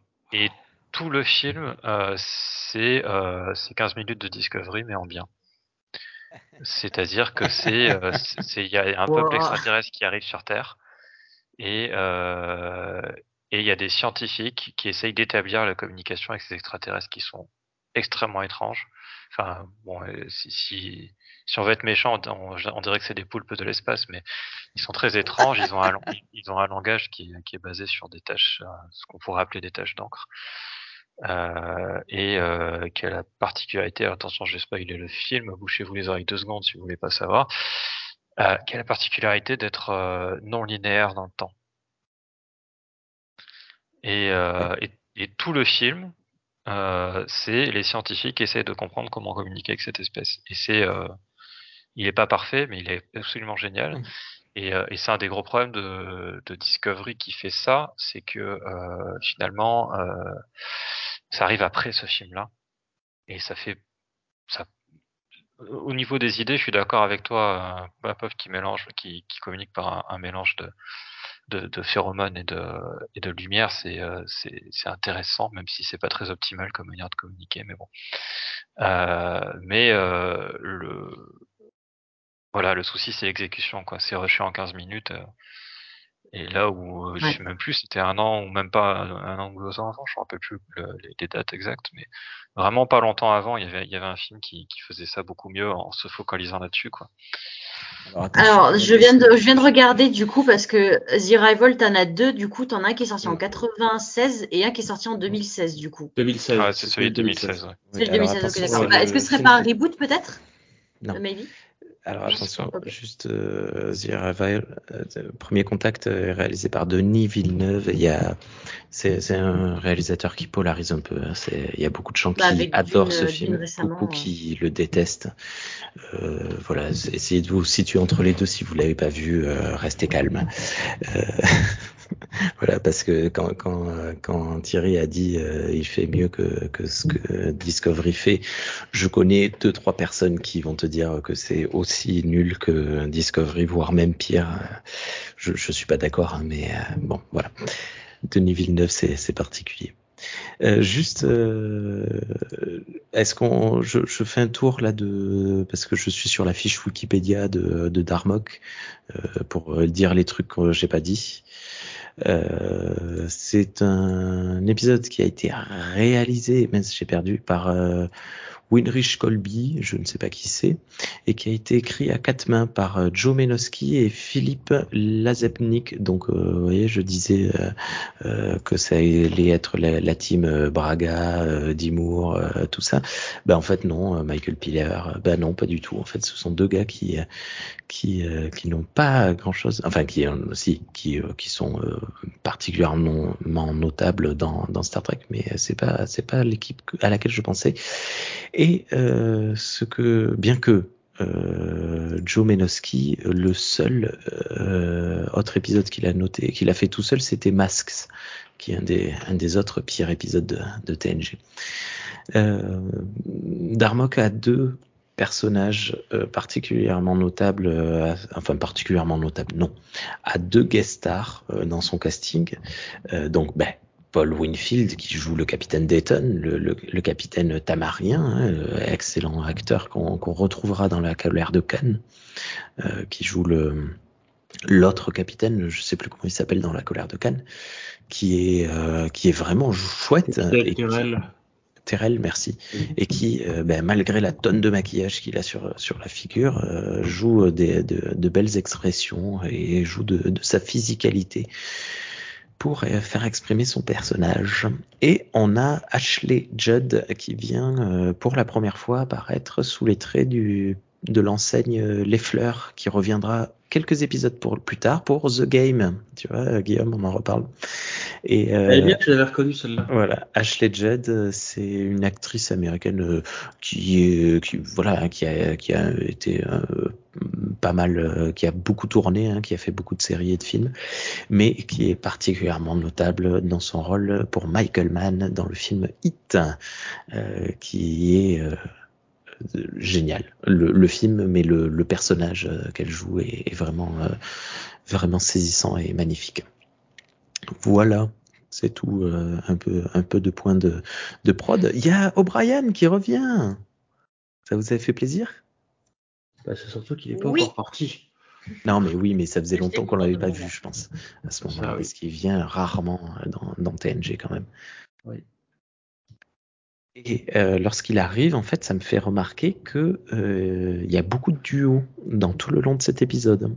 On a Data et Troy qui ont euh, quelques scènes ensemble. D'ailleurs, Troy, oui, mais alors oui, euh, tout à l'heure Thierry disait euh, Troy au démarrage de cet épisode, bah, elle fait ce qu'elle fait d'habitude.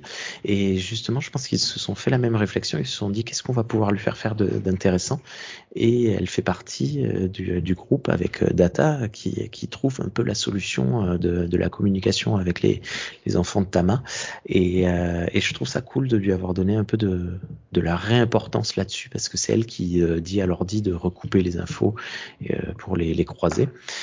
Bon ben voilà, donc on a le duo Data Data Troy, on a le duo Worf et une autre enseigne, on ne sait pas qui c'est, dans une dans une dans un dans une navette. On a le duo Laforge et euh, Leffler. Euh, on a le duo euh, des deux capitaines. C'est, euh, j'ai l'impression que c'est un épisode qui fonctionne beaucoup, beaucoup, beaucoup en duo. Il y a deux personnages tout le temps, ou presque. Il y a juste, ben, quand il y a O'Brien, en fait, il est tout seul, et ça m'a fait marquer que O'Brien était tout seul, comme d'hab. Il il a besoin de il- il a personne. besoin de voilà. Voilà, exactement. Il C'est gère la c'est la personne la plus importante. C'est la personne la plus importante de la fédération. Voilà, Voilà, c'est le meilleur joueur que Starfleet aura jamais, c'est tout. Voilà. Il, il peut tout fixe. hein, ouais. Non, non, mais euh, bref, ça Alors. ça m'a fait plaisir de le revoir euh, colm, colminé. Voilà. Euh, du coup, je suis d'accord avec toi, Rémi, euh, pour euh, Diana Troy qui fait les recherches. C'était cool que ça soit elle qui le, qui le fasse avec, euh, avec Data. Euh, et ouais, c'est plus euh, Parce le a côté. des quand, sociales. quand, hein, quand, quand je disais qu'elle servait à rien, c'était plus par rapport à, son, à ses capacités euh, Mhm. extra-humaines. Euh, parce que bah, à chaque fois, c'est le même coup et c'est super frustrant. Et, et elle a beaucoup été sous-exploitée dans, dans TNG, donc c'est quand même dommage en fait pour ce personnage-là qui aurait pu euh, apporter beaucoup plus de choses finalement. Mais euh, mais je suis d'accord que c'est pas c'est pas le pire épisode avec elle où, où elle est pas mise en avant. Là, au contraire, comme tu dis, elle a, elle a Oui. quand même des scènes intéressantes. Ouais. Et hum, ouais, voilà. Après, euh, j'ai un parallèle, qui va peut-être nous faire partir pendant un petit bloc sur euh, un autre sujet. Et d'ailleurs, c'est dommage que Matou soit pas là parce qu'il aurait pu euh, m'amener pas mal de, réflexions là-dessus. Donc, si vous avez quelque chose à dire un peu court ou quoi que ce soit sur l'épisode, je, vous y invite. Oui, je pensais à la, à la scène du couteau. Je sais plus qui a dit tout à l'heure que euh, le Tamarien aurait pu, euh, le capitaine aurait pu euh, présenter le couteau autrement, etc. C'est moi, c'est moi, c'est moi qui Ouais. l'ai dit. Très bien. Et, euh, et en fait, j'ai- bien aimé cette scène en le revoyant. Pas, elle m'avait pas marqué les fois d'avant. parce que euh, on a un pur choc culturel là. C'est que Picard, si on lui, si on jette une arme à ses pieds, lui, de suite, la première chose qui vient en tête, c'est que c'est une personne qui veut se battre. Et c'est pas du tout Ah, l'idée du Tamarien. Il va lui donner une arme pour qu'il se défende. Et, euh, et je pense que ce que nous montre l'épisode aussi, c'est que pour le Tamarien, c'est évident qu'il n'a pas l'intention de se battre avec, euh, avec Picard. Et donc il comprend pas pourquoi Picard lui renvoie le couteau, parce que, euh, parce que pour lui, il se dit bah tiens, je te donne une arme pour te défendre parce que a- c'est dangereux ici, quoi. Et, euh, et je sais Ouais, pas, je vrai. trouve intéressante elle est, elle est, elle est toute simple euh, et euh, elle illustre, euh, pour peu, voilà, elle illustre vraiment ce, ce truc du, de différence de, de culture entre, entre la culture de, de Picard euh, et de, de la Fédération de Starfleet euh, et la, la culture tamarienne, quoi. C'est vrai que qui montre qu'un geste euh, qui paraît évident, bah finalement c'est pas si évident que ça. Quoi. Ouais, j'ai très tort. C'est comme euh, quelqu'un qui arrive et qui te crache entre les jambes. euh, Dans certaines cultures, ça peut être un- une grande marque de respect. Chez les Fremen, par exemple. Ouais, ok. Oui, je, je, je n'y ai même pas pensé une seconde et t'as raison, j'avais tort euh, en disant ça. Ouais. Mais d'ailleurs, euh, tu viens de me faire. film euh, Pardon. Il y, y a pas un film mes comme yeux. ça où... Pardon. Désolée. Je disais, il y a pas, y a pas un film comme ça où à un moment, pour euh, se dire bonjour ou quoi, ils se mettent des gifles ou un truc comme ça. Je sais plus dans quel film c'était. Ça, bah, c'est clairement un film humoristique, hein, mais c'est euh, voilà, c'est ce truc euh, question de culture justement où euh, je sais pas si c'est avec des aliens ou avec autre chose, mais euh, ils, ren- ils rencontrent une culture inconnue et tout et, en fait pour dire bonjour, bah, ils, leur mettent des gifles ou un truc comme ça. Je sais plus. Je sais pas, mais ça, a un gros euh, penchant euh, comique, ça peut être euh, assez utilisé. Mais Ouais. dans Dune, ben d'ailleurs dans le Dune de Villeneuve, je sais pas si dans le livre ça y était. Si dans le livre ça y est. Quand tu craches euh, par terre, c'est un signe de respect. Si tu donnes de ton eau, et, et du coup ça mène à un Oui. semi-incident diplomatique avec euh, le, le, le, le duc qui s'énerve et qui est là. Non mais pourquoi il crache? Celui-là Non mais c'est quoi ça? Ouais, c'est enfin bon, bref, ça c'est assez cool. Mais euh, donc euh, là, euh, Thierry, tu viens de me uncovered mes yeux, hein, parce que his eyes uncovered. Je sais pas comment je dois prendre ce genre de phrase, quoi. Ah oui, excuse-moi, euh, Guillaume. non, je suis plaisante. euh, surtout que là, pour le coup, euh, bah c'est pas une référence. Bah non, c'est pas, c'est pas son langage, c'est gestuel, donc c'est, c'est encore autre chose. Ah. Ouais, c'est vrai. Ok.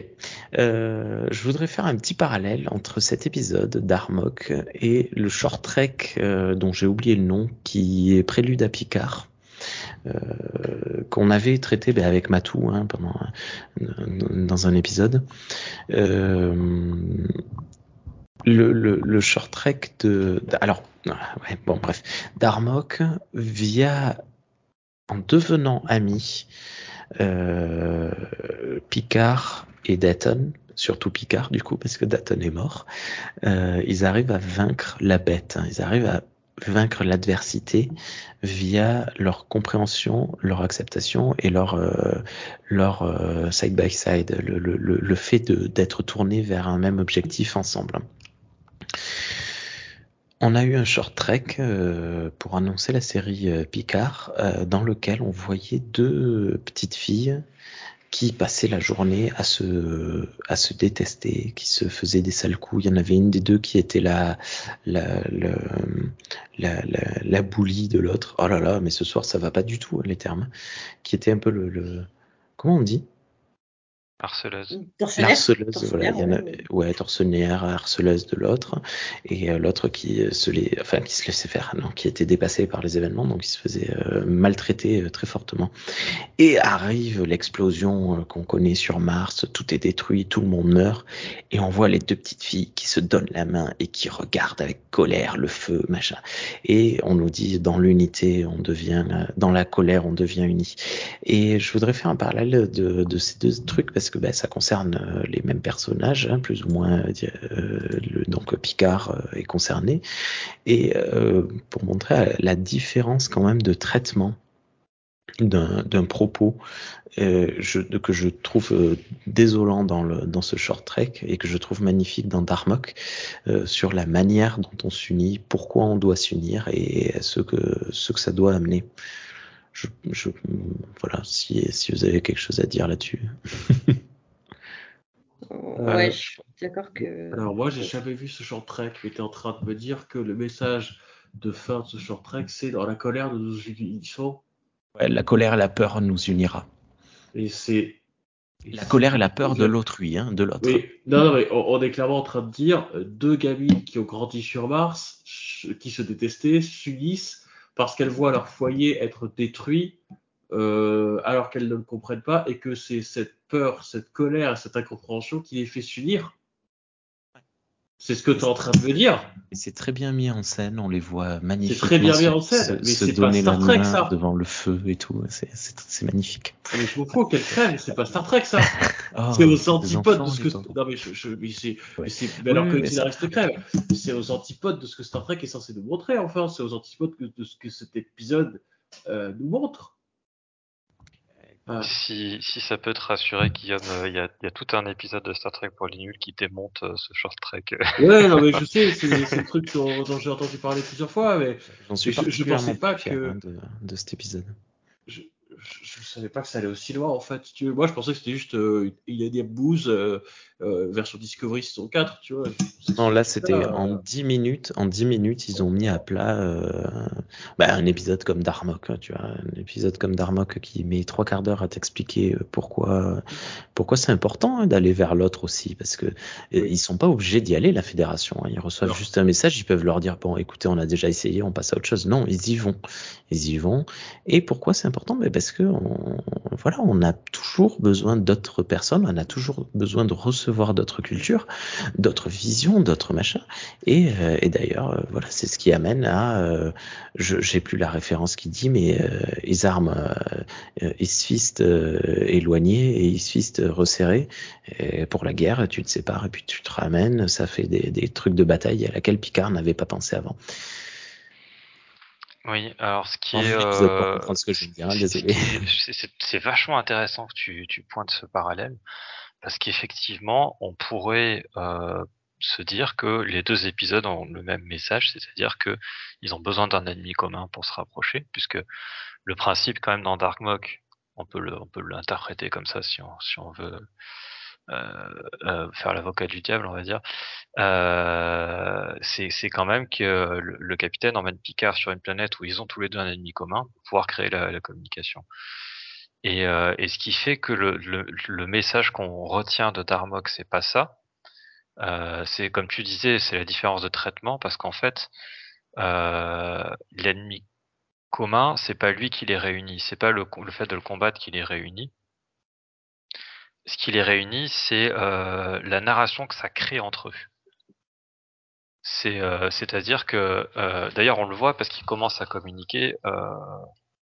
Les, premiers échanges qu'ils arrivent à avoir, le- les Picards, la, créature est pas là. Ils sont pas en train de la combattre et ils sont pas en train de se préparer à la combattre non plus. Ils sont juste là paumés et ils essayent de, ils essaient de se, ils essaient juste de, comprendre ce qu'il veut dire quoi. Et, euh, en fait, euh, ce qui crée la, communication, c'est le, pas de devoir s'unir pour le vaincre, c'est de, c'est que en fait, ce qui leur arrive sur cette planète est un parallèle avec les bases dont ils ont besoin pour communiquer, c'est-à-dire la mythologie ta- tamarienne, euh, qui reproduit finalement un événement de cette mythologie, parce que grâce à cet événement, ça crée une base commune pour communiquer. Et, c'est, et donc c'est pas du tout la même Mhm. chose, et c'est euh, et, et l'épisode traite vraiment le- les choses sous cet axe-là, et pas sous l'axe du on a besoin de s'unir pour euh, tuer la, la grosse bête. Je, suis- je suis D'ailleurs, tout à fait d'accord et oh pardon, je, je suis tout à fait d'accord avec toi et en plus il y a un, il y a un gros gros contraste, c'est-à-dire que euh, dans, dans l'épisode avec les gamines, du coup, c'est vraiment elles, elles se détestent pendant tout le truc et vraiment à la fin il y a une espèce de trêve pour dire oh là là, euh, on est traumatisé, on s'est fait attaquer, machin et tout, donc maintenant on va on va finir, on va être copines et tout. Et en fait, il y a rien, il y a aucun développement dans leur relation. Il y a juste un événement et ça y est, tu vois. Alors que, comme tu le dis, ben, c'est pas la créature en elle-même qui va réunir Picard et, et Dayton. Du coup, c'est ben, c'est la, communication qui va faire évoluer leur relation entre les, les deux affrontements en fait. Alors que les gamines, bah, tu ne les vois jamais essayer de se comprendre toutes les deux. Elles se disent juste, bon, on va faire front et voilà. Alors que bah, Dayton et Picard, non, c'est vraiment euh, Picard qui essaie de communiquer et tout, de comprendre la culture de l'autre et tout ça.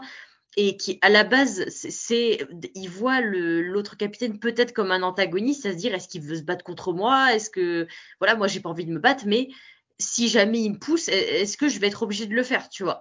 C'est donc en soi, il y a aussi un antagonisme au début de l'épisode, comme il peut y en avoir avec les deux gamines euh, qui se détestent et tout.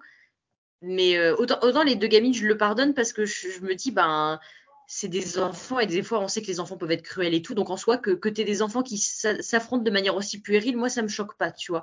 Mais c'est vraiment la fin de l'épisode qui te dit, ben, en fait, les gamines n'essayent pas de se comprendre l'une l'autre. Il y a aucun, il a aucune évolution par rapport à leur relation initiale, en fait. Alors que ben, Picard et, l'autre, euh, eux, il y a, y a un contact, il y a une communication, il y a quelque chose qui fait évoluer leur, euh, leur, leur, euh, leur conversation, en fait, tout simplement. Donc, je pense que c'est ça surtout qui est, qui est le plus choquant dans, dans la différence entre les épisodes. Quoi.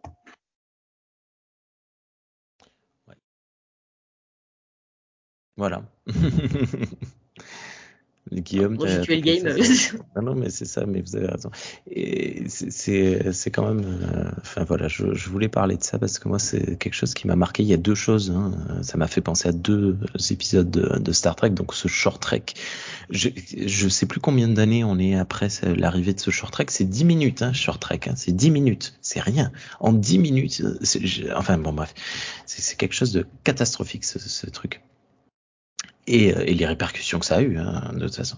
Bon bref, et ça m'a fait penser à ça et ça m'a fait penser à Arena et contrairement à ce que tu disais euh, Thierry, moi je suis pas d'accord avec toi. Euh, Il y a beaucoup de choses hein, qui m'ont fait penser à Arena. Euh, certes, il y a deux capitaines sur une planète, qui a une histoire d'entité euh, qui fait qu'ils sont bloqués, machin, mais il y a aussi Picard qui se retrouve avec son t-shirt déchiré. Et- je m'attendais tellement pas à ça. non, mais oui, je- en fait, l'astuce, c'est que je pensais à Arena. Et c'est quand j'ai vu son t-shirt déchiré, je me suis dit, oui, c'est, clairement Arena. mais euh, il y a ça. Il y a aussi la notion que les deux espèces ne, ne se comprennent pas parce que ben, quand ils rencontrent, euh, quand Kirk rencontre les, hum, les crocodiles de l'espace, là, euh, il, comment il s'appelle? Les cornes. Les Gornes, voilà. Euh, oui, désolé Florent, euh, je, vais me faire flinguer là. Euh, donc lorsqu'ils rencontrent les Gornes, on les comprend pas. Ils sont hyper agressifs, mais ils, ne, ne se parlent pas, d'accord? Ils ne nous parlent pas. On les, ne les comprend pas. Donc ça se résout dans la violence. Et bon après, il y a une notion un peu étrange avec des, espèces, des entités supérieures qui débarquent, tout ça. Mais euh, moi, j'ai- j'y ai vraiment beaucoup pensé dans le sens où c'était, on fait la même chose. C'est comme si on faisait un remake aujourd'hui d'un film des années 60, tu vois. On prendrait la forme, mais on changerait le fond. Je pense. Bon, bref, voilà. Donc moi, j'ai beaucoup pensé à Arena dans, le, dans ce sens-là. Non, personne, rien d'autre? Si, si, bah, c'est vrai Non. que les, oui, les deux épisodes ont quelques trucs en commun. Par contre, le, bah, la grosse différence, c'est que le- l'affrontement est beaucoup plus frontal, en fait, entre les deux. Dans l'épisode de Arena, bah, t'as vraiment l'impression que, que Kirk et le Gorn, ils vont, euh, ils vont aller jusqu'au bout, euh, qu'ils vont se fracasser et tout, et euh, parce que bah, t'as une entité qui a dit, ah, si vous massacrez pas, bah, ça va mal se finir pour vous, quoi, tu vois. Enfin, il va y avoir des problèmes des deux côtés de vos civilisations. Il y a, il y a vraiment une pression, quoi. Alors que non, Picard, il s'est juste monté la tête et s'est dit quoi tu veux te battre? C'est quoi ton problème? Hein? C'est ça? Je sais pas. Alors que l'autre, il en mode non, non, non, euh, pour parler, pour parler, tu vois. Genre vraiment, euh, c'est la grosse différence, elle est là-dedans, je trouve. Mais et surtout, on met beaucoup plus l'accent sur euh, l'ingéniosité euh, des combattants dans Arena. Donc euh, Kirk avec son son canon et son, son, son machin et tout, tu vois, alors que Picard, c'est le côté beaucoup plus pacifique justement de la chose en disant Ouais. bah on va essayer on va essayer plutôt de, de communiquer au lieu d'essayer de se, de se battre et de se- s'envoyer des canons dans la gueule quoi voilà Ok, ouais. Après, le, le Gorn peut parler dans Et il parle plus tard, mais pas au début. hein. Non, au début, il parle pas parce qu'il cherche juste à tuer Kirk, il s'en fout. Ouais, mais, ouais. euh, mais bon, il peut parler, quoi. Donc, euh, je pense que c'est un... Ouais, je trouve qu'il n'y a pas vraiment de... L'équipage de l'Enterprise euh, dans Arena au démarrage essaye de parler hein, avec le Gorn, avec les Gorn. qui. euh, ça fait deux fois que j'efface ma, ma ligne. Au démarrage, de ils se font bombarder sur Cestus 3. Oui, mais ils essayent de les contacter et les autres ne, ne, ne répondent pas. Hmm. Et quand on les voit, euh, quand ils se voient euh, physiquement au démarrage, le Gorn, euh, il parle pas, il fait des bruits, des grognements et son espèce de sifflement. Et c'est un peu plus tard. Il prend le micro et plus tard dans le micro, il parle et il dit, je sais plus quoi, c'est plus la peine de te cacher, je vais te tuer. Bon bref. Euh, J'en ai marre de te cou- j'en ai marre de te courir après, euh, viens me rejoindre que je te que je te je te tuerai rapidement. Euh.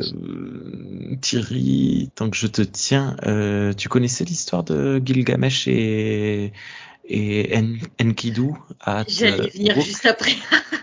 J'allais j'allais en parler. Peut-être Margot, tu la connais. Tu la connaissais. Euh, alors, je connais Gilgamesh de nom parce que bah, c'est voilà, c'est un grand nom de, côté de notre culture, etc. Mais, euh, mais je connaissais pas l'histoire exacte et je connaissais pas du coup le nom de Enkidu par contre. Donc euh, voilà. Et toi, Thierry, du coup? Euh, bah, un peu pareil que Margot, euh, je savais que c'était un des plus anciens textes, peut-être même le plus ancien texte de, de, euh, narratif qu'on ait de, de l'humanité en fait.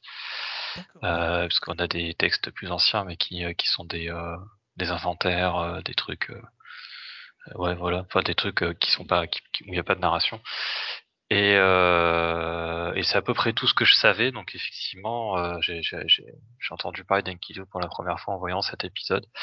Et euh, j'ai une, une connaissance euh, qui a écrit une, euh, un- une nouvelle euh, post-apocalyptique euh, qui, euh, qui se base sur la sur la, la- qui, qui s'inspire. Enfin, c'est une version post-apocalyptique de de l'épopée de, de Gilgamesh C'est et, euh, énorme. que j'ai lu par contre après coup du coup et qui était vachement bien. Je, si tu veux, je retrouverai ça pour mettre le, le lien dans le dans la description si ça intéresse des gens. Ok, ouais. Je suis en train de googler euh, l'épopée de Gilgamesh. hein, ouais, c'est un des premiers, euh, une des premières œuvres littéraires euh, de l'humanité. Mésopotamie, Et à chaque évidemment. fois que je vois l'épisode, je me dis tiens, faudrait que faudrait que je le lise. je l'ai toujours pas fait. Mais bon. Voilà, peut-être la prochaine fois ça se fera, je sais pas. Ouais. D'ailleurs, verra. j'avoue que j'avoue que la première fois que j'avais vu l'épisode de Darmok, j'étais peut-être pas, c'est vraiment débile, mais j'étais peut-être pas assez euh, attentive quand j'ai vu l'épisode, mais là ça m'a sauté à la gueule que, en fait, quand quand quand euh, merde, quand Danton, c'est ça? Dayton? Dayton, pardon. Quand Dayton fait référence à son peuple, c'est pour parler de leur situation présente. Et en fait, Picard fait exactement la même chose. En fait, il raconte l'histoire de Gilgamesh pour re-raconter l'histoire qu'il vient de vivre avec Dayton. Et sur le coup, ça m'avait pas du tout, ça m'avait pas du tout frappé. Et là, je me suis dit, ben non, c'est logique en fait. Pourquoi j'ai pas pensé avant? Et, euh, et, et du coup, Picard ajoute entre guillemets à la culture de Dayton, mais avec ses propres références à lui, en lui donnant de nouveaux noms euh, pour enrichir, euh, pour enrichir son propre langage et tout. Et je trouve ça, je trouve ça incroyable en fait. Ouais. Euh, je pense à un truc, je viens justement de penser à un truc.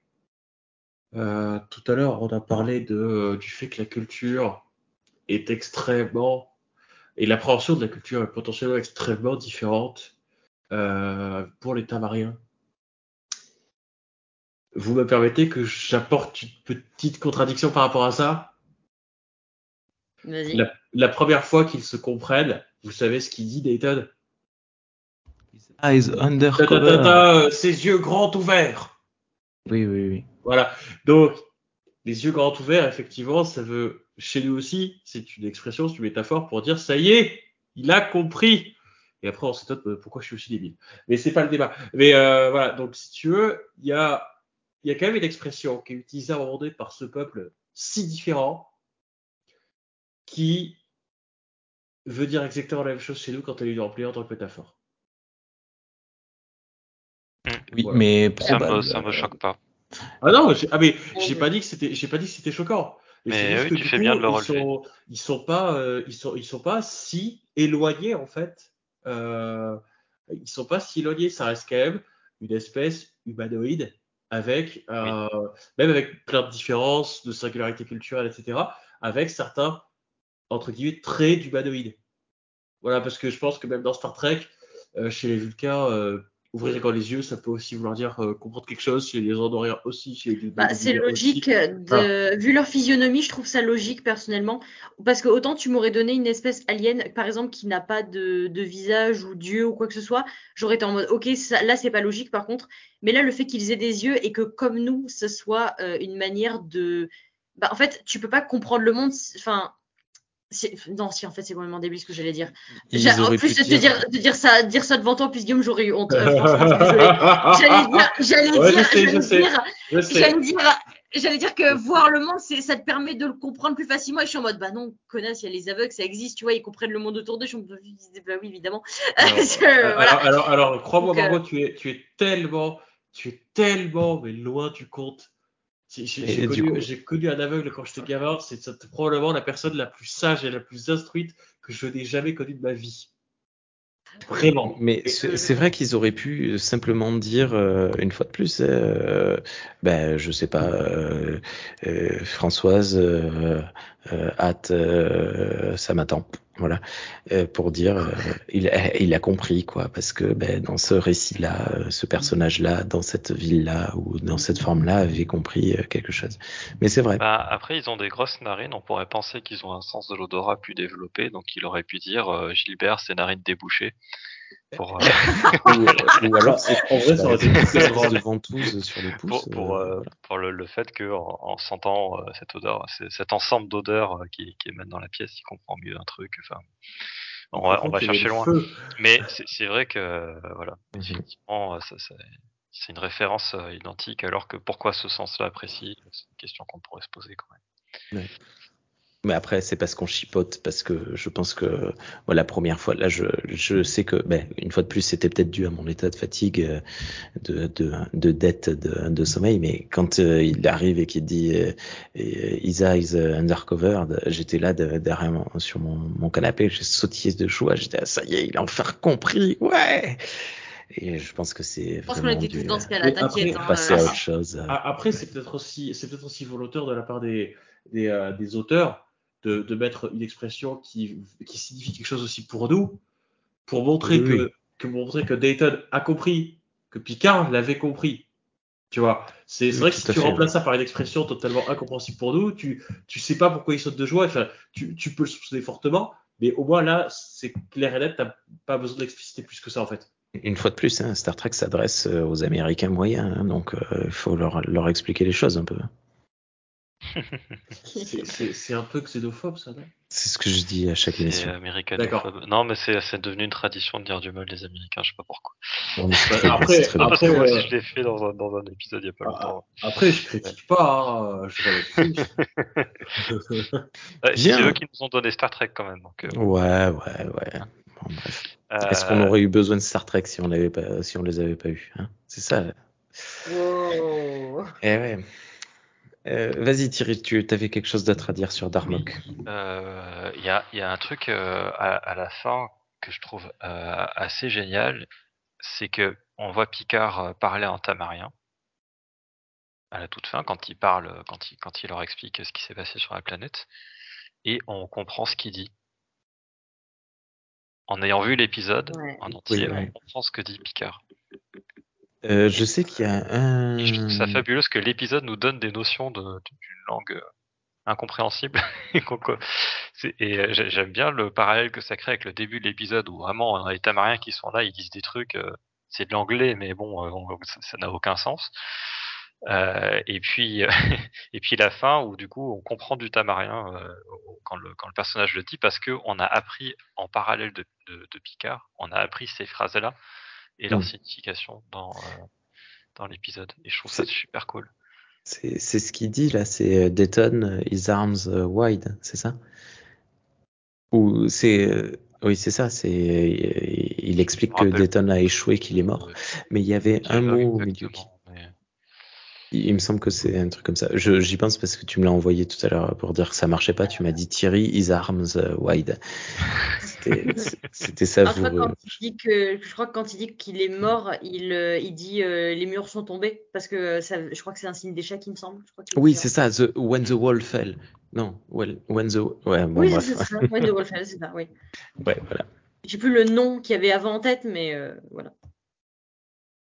Ouais, chacun. Oui, bah, il, il y a- alors il dit euh, Ah, chacun peut-être. oui. le tamarien, il dit Zinda is face black, his eyes red. C'est le premier échange, ouais, C'est- ça. Ça, je pense que il- c'est, ça veut dire je- il, il est mort. Bah, je- ouais, c'est sûrement une. Ou, euh, ou Dayton on, on a dit, euh, de avant de se passe, mourir, hein. peut-être. Et Picard, il, il répond T-Mark, the river T-Mark in winter. Donc ça, je, je sais plus. euh, voilà. Je- Euh, je pense que ça, c'est pour Je. Je un site de paix ou d'apaisement.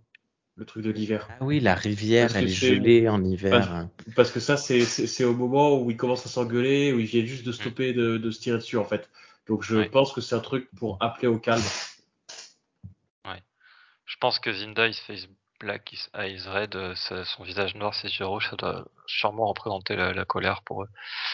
La Et donc, euh, et donc Picard, il dit non, ils savent pas qu'il est mort à ce moment-là. Et Picard et donc euh, le tamarien, le, le second, l'officier en second, il demande Darmok et Picard répond Anjalad, Atanagra, Darmok, Anjalad, on the Ocean. Donc ça, on l'a appris dans l'épisode. Du coup, on sait que quand ils sont dans l'océan, c'est qu'ils sont devenus copains. Donc là, il dit en gros qu'il est devenu ami euh, avec le capitaine. Euh, le tamarien répond Sokat, his eyes open. Donc, euh, ce qui veut dire euh, je, comprends. Euh, Picard répond The beast at Tanagra, Uzani is army, Shaka when the wall fell. Donc, euh, army, c'est justement le, fait qu'ils ont utilisé la, cette la, stratégie. ils ont combattu la, bête en fait, voilà. Et, et du coup, ils ont échoué. Le Tamarien répond Picard and Datton at El Adrel. Donc ça, je pense que simplement, il, il veut dire qu'ils ont ajouté ça dans leur dans leur mythologie quelque part. Mhm. Et, euh, et Mirab with Sails Unfurled, je sais plus si on l'apprend dans l'épisode, mais vu qu'on connaît un peu leur logique, on comprend que ça veut dire qu'ils vont s'en aller. Et euh, Picard dit Temba is arms open et euh, le- l'officier en second répond Temba at rest. Temba au repos. Mm. Voilà, donc pour dire qu'ils sont en paix, quoi. Voilà. Et c'est. Euh...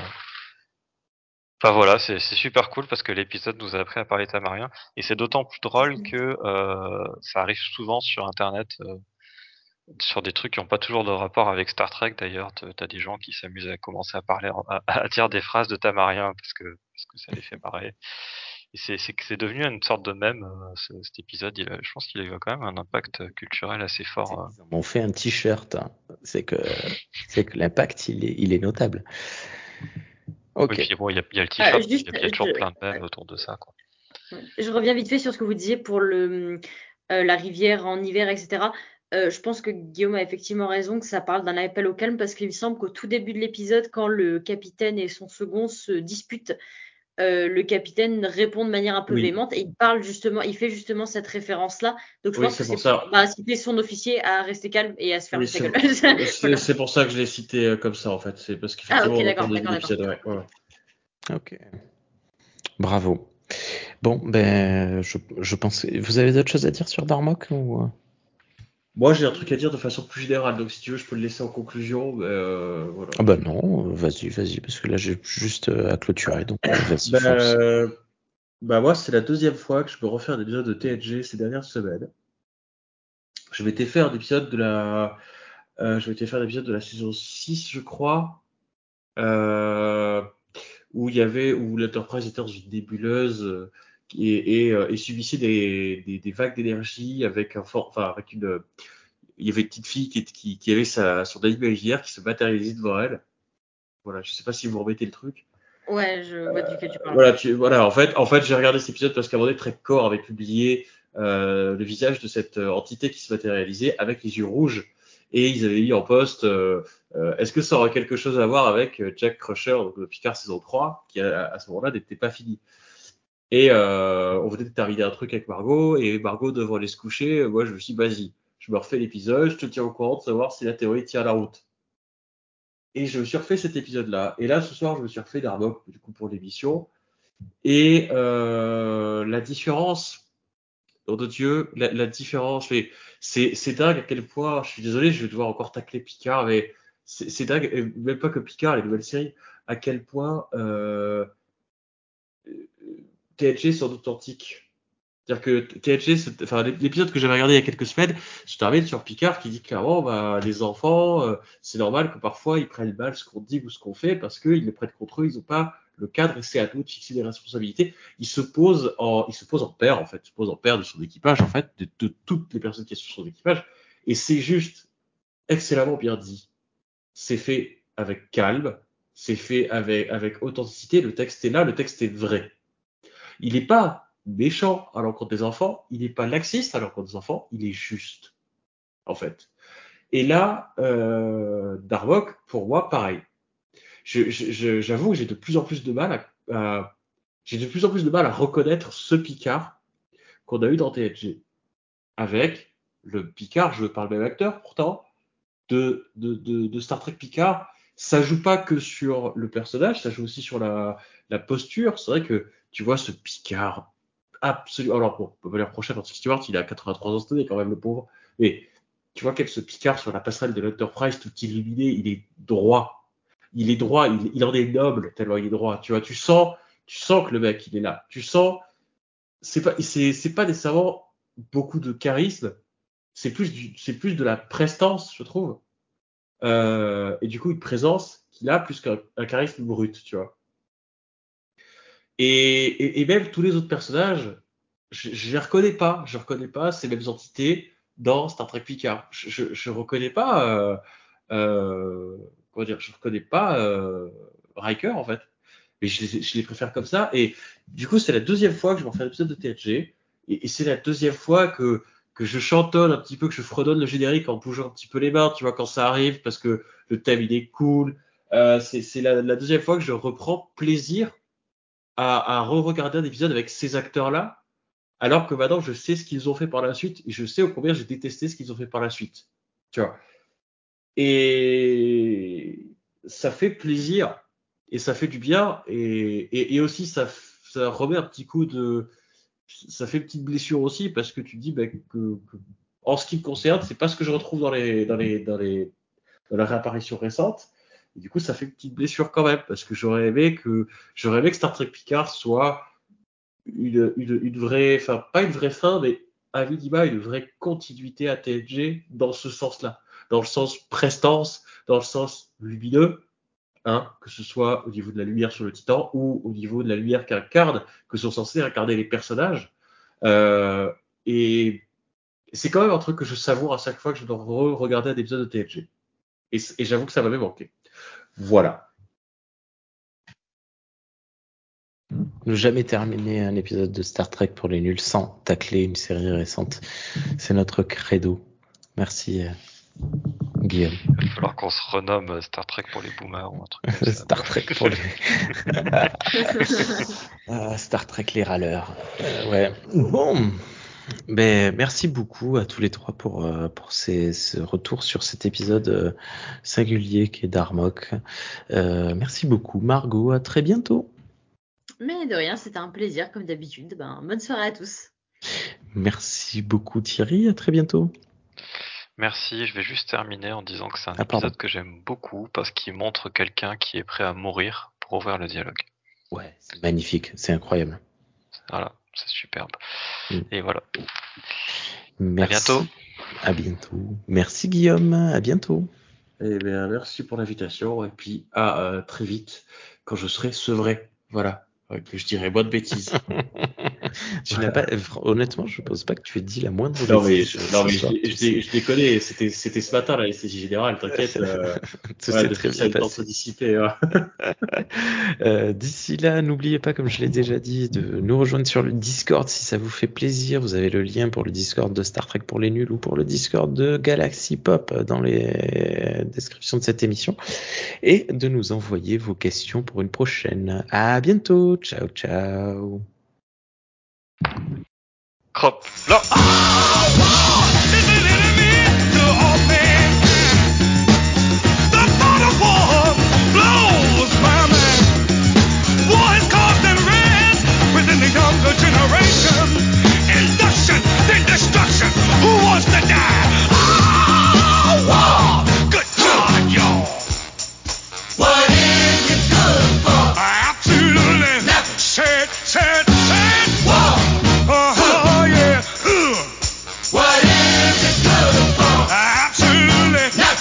Gib.